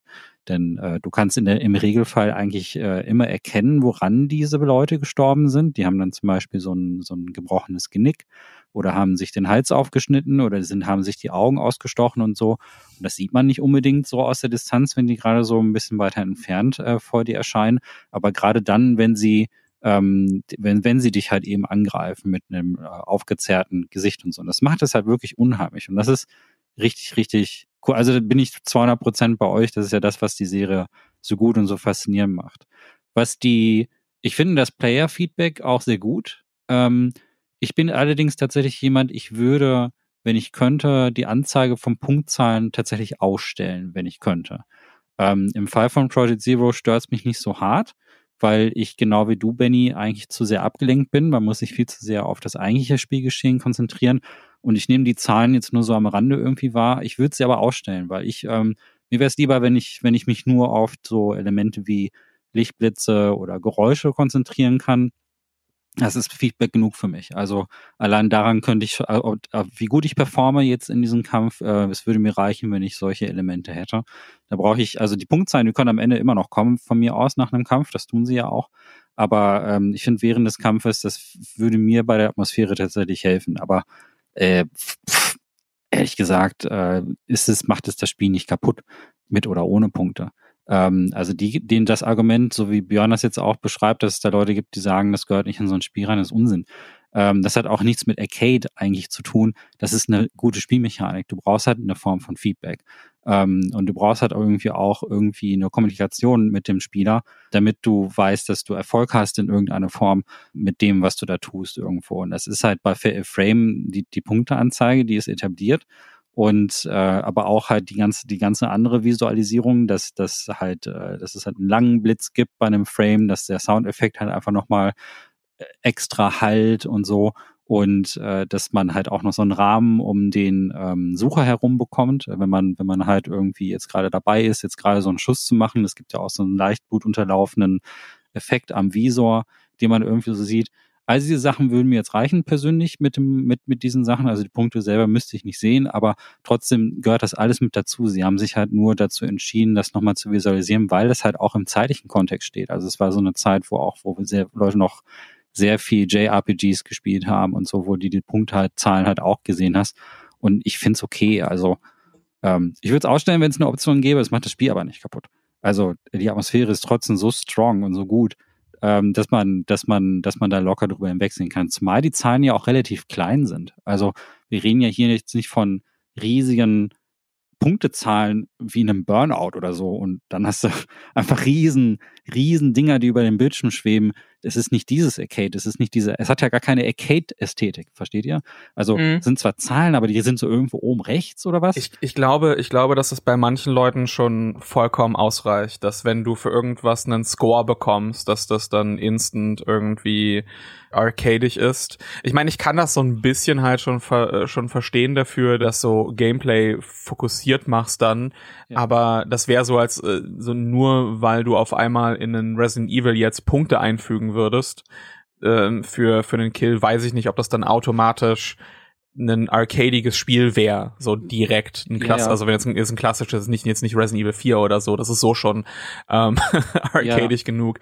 Ich, aber ich würde es auf jeden Fall ähm, als eine Option gut finden, weil. Hey, wenn es eine Option ist, dann ist es eine Option, dann dann dann braucht man es nicht nutzen. Aber so ein System komplett wegzulassen, fände ich halt äh, total unsinnig, weil das fügt dem Spiel einfach nur noch mal eine taktischere Ebene hinzu. Also das ja. das gibt dir einfach noch mal mehr Entscheidungen und für mich macht das eben, das ist halt der Kern von Survival Horror, ist dieses Risk-Reward, ist dieses Abwägen von Ressourcen und dann eben auch die Möglichkeit, durch besseres Spielen an mehr Ressourcen zu kommen und eben in dem Fall nicht nur das, was du hast, zu sparen, sondern dadurch eben auch noch mehr zu bekommen. Und ähm, das kann ich dann dementsprechend, so ich kann es verstehen, wenn das irgendwie ne, wenn man das, wenn man die, die Punkte oder so zu sehen nicht mag oder so, aber ich finde, dass das nichts vom, vom Horror irgendwie wegnimmt oder etwas ist, was irgendwie grundlegend einen Horror irgendwie äh, direkt beeinflussen muss oder so, weil auch da es gibt einen Unterschied, wie das Spiel sich präsentiert. Und es gibt einen Unterschied, ob du den B-Movie Horror eines House of the äh, House of the Dead oder so hast, was auch großartig ist in in in der Schrulligkeit, die sich sich präsentiert wird oder eben wie hier in einem, einem Fatal Frame. Nee, auf dem Level ist das ja auch gar nicht. Also ich bin die Sorte Spieler, ich mache alle HUD-Elemente grundsätzlich bei allen Spielen aus, also auch außerhalb von Horror, wenn ich kann. Ähm, weil mich stören diese Sachen tatsächlich meistens. Also ich bin finde Game Design gut, wo man wo man äh, sich sehr, sehr stark aufs Spiel konzentrieren. Ghost of Tsushima zum Beispiel, fantastisch, wenn man das wirklich mit allem, oder wirklich, wenn man alles wirklich ausstellt, das Spiel ist ja schon stark darauf ausgelegt, aber wenn man wirklich den Wind liest, wortwörtlich und äh, weiß, ne, in welche Richtung, äh, man muss sich auch stärker auf die Dinge konzentrieren, um im Horror-Kontext zu bleiben. Äh, das äh, Ghostwire Tokyo zum Beispiel, Open World und so. Ich habe alles, alle, alle Anzeigen ausgemacht. Das Einzige, was ich angelassen habe, sind so Interaktionssymbole, weil ohne Witz wirklich ein bisschen schwer, die zu erkennen. So dass, also welche Tür man jetzt aufmachen kann oder wenn man einen Gegenstand aufheben kann. Aber ich habe ansonsten das Radar weggelassen und auch so da gibt's ja so einen Kompass, ähm, wie in vielen Open-World-Spielen und so. Das, das habe ich weggelassen. Und ich, äh, die Sorte Spieler bin ich halt. Und in diesem Kontext würde ich halt bei dem Project Zero, wenn man mir die Option geben würde, halt diese Punkte auch weglassen. Aber diese Spielmechanik an sich, das, was du ja jetzt auch in der Beschreibung erklärst, die auf gar keinen Fall. Das ist ja gerade das Geile. Risk and Reward, genau richtig. Genau das, was du sagst, ist das, was in diesem Spiel, das macht das aus. Deswegen ist das so gut. Deswegen ähm, ist das, äh, deswegen kriege ich Panik, wenn dieser Kompass mir anzeigt, dann der Geist kann jetzt aus jeder Richtung kommen und du weißt nicht wo und dann hast du den mal. Und von mir aus könnte man auch auf das Log-On verzichten. Ich finde gerade dieses Anvisieren ist gerade, ah, jetzt, jetzt ziehe ich gerade auf das Gesicht und dann zieht der Geist dann so nach links und ich so, shit. Und äh, das, das, diese, das, dieses Risiko, das musst du ja auch spüren in irgendeiner Form. Und das merkt man halt an dieser Stelle auch. Und ehrlich gesagt, die Punkte sehe ich gar nicht mehr. Äh, ich, hab, ich achte da gar nicht so drauf. Also ich bin nicht so ein Punktespieler. Ähm, ich spiele Arcade. Also wenn ich solche Spiele, wo man performen kann, spielen kann, dann eher achte ich eher so auf dieses, ähm, das, was im Spiel selber passiert visuell. Äh, auch bei so Rollenspielen oder so. Ich finde, ich finde, Player-Feedback muss für mich auch ähm, in der Spielgrafik selber sehr stark vorhanden sein, was bei Frame auf jeden Fall der Fall ist. Was machen sie sehr gut da? Gibt auch andere Spiele, äh, also vor allen Dingen außerhalb des Genres, wo man so auf Gegner draufhaut und man merkt einfach nicht, dass man da irgendwie was tut. Also man, die Animationen der Gegner verändern sich nicht oder man hat äh, nicht irgendeine Art Form von anderen audiovisuellen Feedback, das da gibt. Und dann lösen sie das darüber, damit, dass man dann irgendwie eine höhere Schadensanzeige bekommt, eine höhere Zahl. Also statt 100 Schaden mache ich vielleicht 200, wenn ich jetzt irgendwie eine Drehung mache. Das gibt mir persönlich nichts. Ich will es im Spiel sehen, ich will es in der Spielwelt erleben und äh, quasi äh, die Auswirkungen meiner Aktion in dieser Spielwelt sehen. Aber das passiert ja bei Fair Frame. Und ähm, finde das halt ein bisschen übertrieben. Das ist eine sehr seltsame Kritik auf sehr hohem Niveau. Also ich finde nicht, dass das Spiel davon kaputt geht. Ähm, dann, äh, also das ist, wir haben es halt bei Dreadout versucht ohne Punkte. das hat halt nicht so gut funktioniert. Also auch aus anderen Gründen, aber das hat halt, es gibt halt einen Grund, weshalb, weshalb es bei Fairy Frame funktioniert, weil ein Großteil der Leute ist wie du, Benny, du brauchst diese Zahl, ach Quatsch, ähm, Björn, du brauchst diese Zahlen. ähm, ja, die, die beiden Bs. Äh, du brauchst ja, diese ja. Zahlen, aber es ist, es ist auch okay. Also ich finde es in Ordnung. Es ist auf eine Art und Weise gelöst, dass es für beide Spielerseiten funktioniert. Also das, für mich ist das jetzt nicht steuern. Und da kommt ja auch sonst kein Kommentar. Also bis darauf, dass der Frame dann markiert wird, der wird dann tatsächlich äh, auch als Text hervorgehoben ist da jetzt auch nicht arcade-mäßig irgendwie ein Kommentator hinter oder so, der sagt so, awesome shot oder so. Es Good ist, shot. Ja, so wie bei Dead Rising oder was, wo du dann irgendwie den sexy Shot Fantastic. So. Fantastic. Fantastic. Ah, schön. schön. Covered, covered Wars, you know. Bei House of the Dead, wenn du, wenn du ähm, schießt und die Waffe leer ist und dann Reload, Reload. Ja, ja, ja, genau. Ja. Also ich glaube, ich weiß nicht, ob die Leute, also es ist so weit entfernt, es wirkt ja trotzdem nicht arcadig, ne? Das meine ich damit. Äh, das ist völlig unerkältlich, obwohl Tecmo ja eigentlich schon ziemlich viele Arcade-Titel gemacht hat, aber ähm, würde ich gar nicht da einordnen. Ich, ich, ich finde, es ist halt so eine so eine schöne Mixtur einfach, dass du, sobald du halt in der quasi in der die Kamera benutzt, bist du dann in einem anderen Spielmodus direkt drin.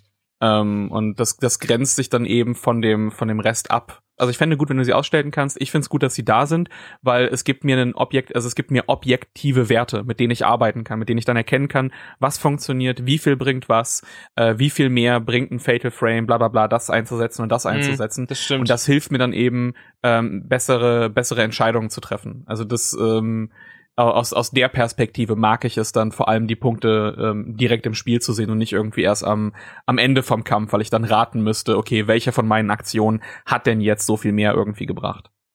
Also in, in dem Kontext, dass es sich ja hier immer noch um ein Survival-Horror-Spiel handelt, zu wissen, welche deiner Angriffe die stärksten sind oder potenziell in welcher Kombination zum schnellsten Ergebnis führen, nämlich den Geist so schnell wie möglich vom Bildschirm zu tilgen, weil das dir in allen Momenten immer den besten Vorteil bringt, wenn die Viecher nicht so lange um dich rumhängen, macht das alles schon Sinn. Also ja, wir drei haben jetzt festgestellt, nach knapp 20 Minuten Selbstbeweihräucherung, wir sind gute Menschen, äh, wir mögen diese Mechanik, weil wir Fatal Frame leben. Es war irgendwo abzusehen, ich finde diese doch durchaus gerickte Umfrage von, von Björn äh, verurteilenswert, aber schön. Nein, ich, ich wollte, ich, ich wollte es halt offen öffentlich fragen, weil das ist für mich etwas, was ich, was ich einfach so, ich kann verstehen, dass man gewisse Dinge nicht mag, aber dass ich dann teilweise halt zu dem Spielen, äh, zu den Spielen eben schon gehört habe, dass das so, dass, dass man regelrecht perplex war, wie es, wie die Entwickler es auf die Idee überhaupt kommen konnten, in ein mhm. Horrorspiel so ein Punktesystem einzubauen. Ähm, Blasphemie. Das, das war, das war der Punkt, den ich einfach nicht nachvollziehen konnte und deswegen wollte ich das jetzt, ich nicht so sagen, hey, hört mal, guck mal, wie scheiße diese Leute sind, die diese Meinung haben, weil das, das finde ich ist nicht der Fall, sondern ich wollte einfach ganz ehrlich den, den Punkt so anbringen und dann eure Meinung dazu, dazu hören, jetzt ohne irgendwelche, nach, nach irgendwelchen Aussagen zu fischen oder so. Das war wieder eine wahnsinnige Spektralanalyse. Machen wir oh sehr viele Klicks mit Speck. Äh, Ach, schön. Ich meine, wir könnten uns hier noch ewig weiter im Kreis drehen, wie wenn wir die Kamera zücken in Fatal Frame und den Geist suchen. Aber ich glaube, so langsam lassen wir das Ganze auch mal ausschleichen. Wie eine gute Totenmesse. Wow, Shots fired. Ähm, ihr Lieben, wir mögen Project Zero, aka Fatal Frame 4, sehr gerne, wie ihr festgestellt habt. Wir haben es mit Leichtigkeit geschafft, zwei Stunden einfach mal eben so aus dem Handgelenk über diesen Titel zu reden, weil er es auch verdient hat. Weil, weil er wahrscheinlich trotz allem äh, wieder mal untergehen wird. Das wage ich jetzt einfach mal zu prophezeien. Nehme ich an, das wird wahrscheinlich nicht der große Impact sein. Das wird nicht auf den Jahresendlisten ganz oben irgendwo mitrangieren. Die Leute werden das Ende dieses Jahres wieder vergessen haben. Außer jene, die natürlich schon irgendwo da drin sind. Und deswegen halten wir auch da die Fahne so weit hoch wie möglich und schwenken die links und rechts, denn trotz all der hochkarätigen Titel, oder zumindest jene, die auch ein viel, viel größeres Budget für Werbung und Co. haben, sind es auch diese Spiele. Und das wisst ihr ja von uns, dass wir die noch manchmal sogar sehr viel mehr lieben als die, die ganz großen Brecher da draußen.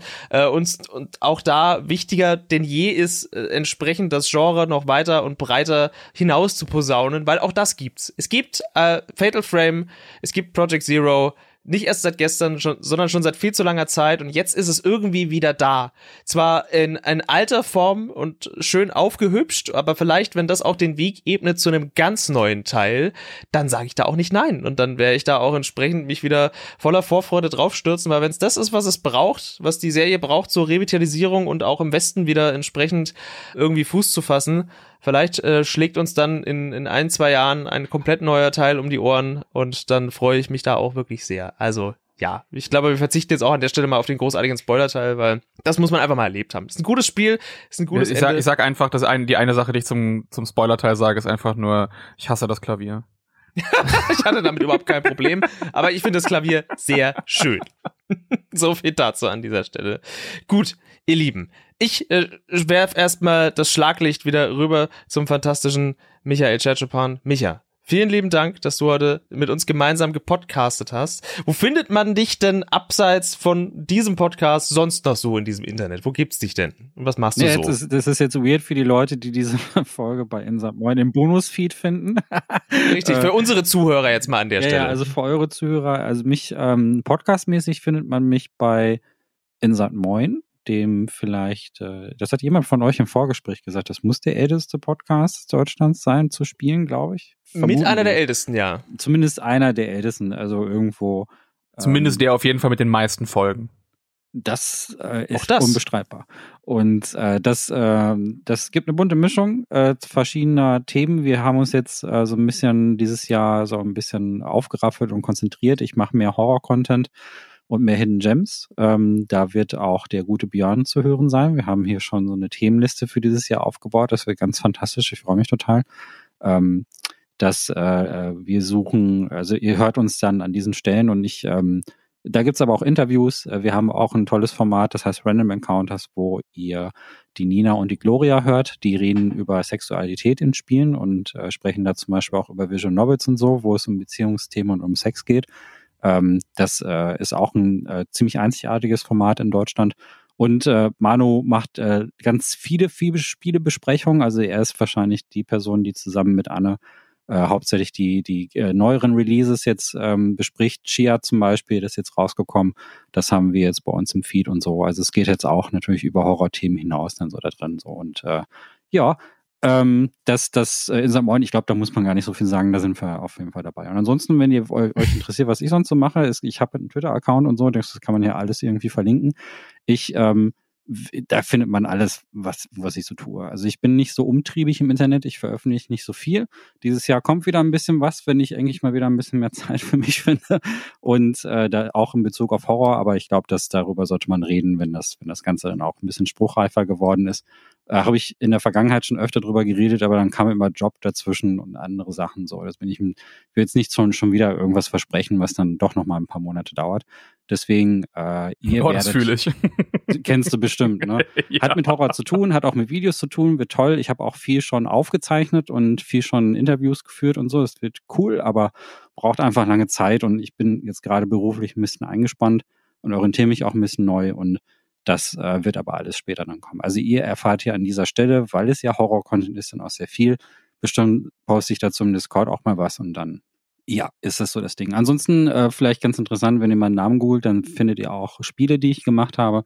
Ähm, also falls euch diese Seite interessiert, dann, dann äh, findet ihr da auch ein paar Sachen. Aber ich habe leider bisher nur an sehr wenigen Horrorspielen mitgearbeitet, so eine Handvoll. Ähm, und das könnte durchaus mal mehr sein. also das ist Ziel für die Zukunft, mehr mit Horror machen. Aber vielleicht passiert da in Zukunft noch mal was. Jetzt müssen wir den Spieß mal umdrehen.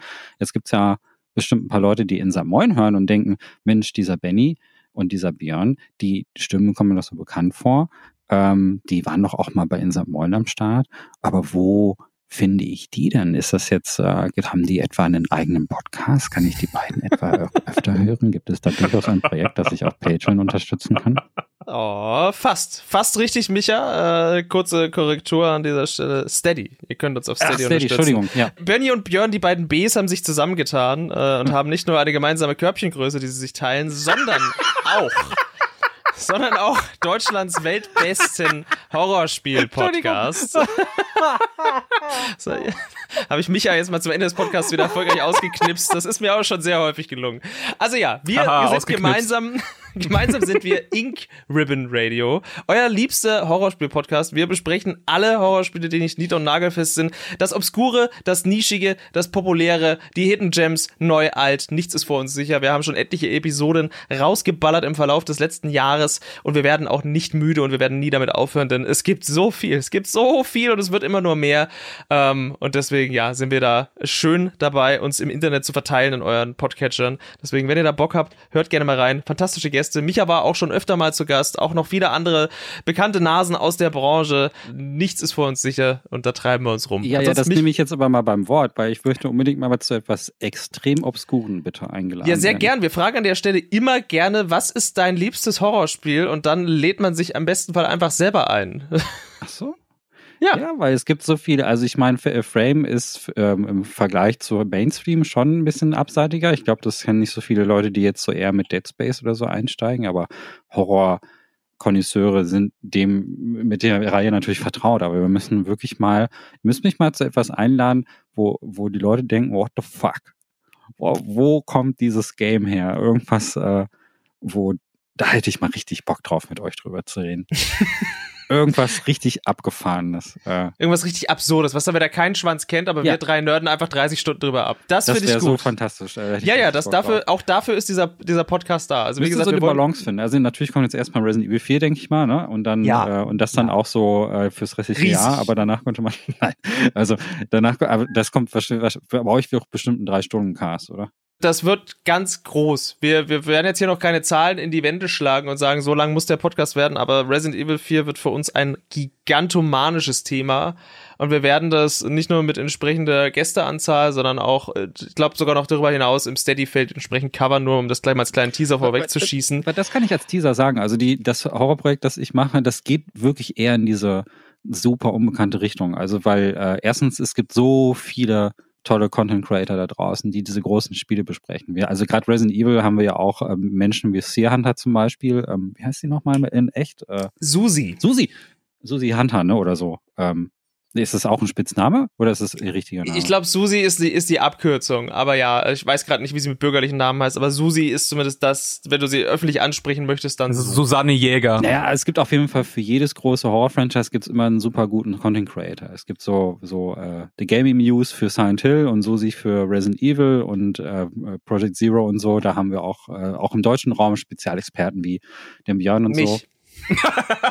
ja, und ja, das ist fantastisch. Äh, und äh, diese Sachen, ähm, ich würde gerne halt würd schon in Richtung gehen zu Sachen, die wirklich extrem unbekannt sind. Mein Konzept ist, dass ich hauptsächlich mich um an Phobien oder an bestimmten Angstformen entlang arbeite und dann also jetzt nicht ein Spiel einzeln vorstelle, sondern jetzt zum Beispiel sage Angst vor Unterwasser oder Angst vor ähm, mechanischen Gegenständen, Mechanophobia Phobia zum Beispiel oder so, ähm, Submechanophobia heißt es ja, also wenn man Angst vor Metallgegenständen unter Wasser hat. Und dann suche ich da zum Beispiel Beispiele raus, die in diese Richtung gehen und führe Gespräche mit Leuten, die solche Spiele entwickelt haben und so. Und das dauert ein bisschen lange, das zu haben, aber das ist so eher das Ding, in die Richtung ich gehe. Aber es gibt ja auch ganz viele, da ganz viel Gelegenheit, auch unbekannte Sachen mit reinzubringen. Und ich mag, ich mag das, was ich an Horror, Indie-Horror vor allen Dingen mag, ist, dass Indie-Horror nicht den Anspruch hat, ähm, alle zufriedenzustellen. Submechanophobia Phobia ist ja zum Beispiel schon relativ speziell. Das ist die Angst, wenn du auf Tauchgänge gehst und du siehst dann unter Wasser zum Beispiel Schiffswracks oder andere Metallgegenstände, die da eigentlich gar nicht sein sollten. Also manche davon sollen so sein, wie Unterwasserpipes, wo Ölleitungen durchfließen, aber zum Beispiel Autowracks oder Wracks von U-Bahnen oder weiß nicht, irgendwelche Metallsachen. Das also das heißt, das heißt, wenn du quasi, ich sehe ein, ein, ein Wrack von einem Boot, Mhm. also was, was eben ne, aus, aus Metall ist, Genau. quasi am Strand oder so oder irgendwo anders Unter Wasser, o- Oberwasser unter Wasser. liegen, dann ist das vollkommen okay und sobald das dann unter Wasser geframed ist, dann löst das die Angst in den Leuten aus. Richtig, richtig. Crazy. Richtig krass. Das finde ich super interessant. Speziell. Ich habe das, aber ich sage das so deshalb, weil ich habe das. Äh, weil ich habe dann zum Beispiel den Film Underwater gesehen, den kennt ihr bestimmt, ne? Den mit ähm, Kristen Stewart. Äh, der ist Ja, ja. Also äh, löst das bei dir auch so ein Horror aus bei einfach so Spielen wie Everblue? Wo du ja auch dann in, in so, das hat ja in den Anfangskapiteln auch eben null Horroratmosphäre, so das ist ja alles so super hell, aber du gehst ja trotzdem auch in so Schiffwracks rein und untersuchst die und musst dann da eben Dinge finden. Löst das dann auch so einen gewissen Horror aus oder muss das schon eine gewisse Ästhetik haben dann? Es ist unangenehm. Äh, Everblue hat nicht diese bedrohliche Atmosphäre und nicht die Beleuchtung, dass ich mich klaustrophobisch fühle, aber ich gehe da nicht gerne rein in so einen Wrack. Was ich unha richtig unheimlich finde, ist Soma zum Beispiel. Kennt ihr Ja, auch, ne? haben wir ja auch schon besprochen. Oh, ja. das, das, das fuckt mich richtig ab. Ähm, es gibt so Szenen in Sommer, wo man so am Rand der, der, der, dieser Tiefseeklippe steht, ne? Und dann haben sie diesen Schwindeleffektgefühl eingebaut. Ähm, wenn du, du musst da, glaube ich, über so ein Gitter laufen, dann geht's irgendwie so ganz tief runter und einfach nur so in diese Schwärze zu gucken, so und auch so. Und Metall generell, ich find's unangenehm. Also ich finde so gerade, also so ein Silent Hill unter Wasser wäre der Tod für mich. Ähm, und da gibt's ganz viele Leute. Also wenn man, wenn man sich fragt, ist das was? Ist es ein Ding?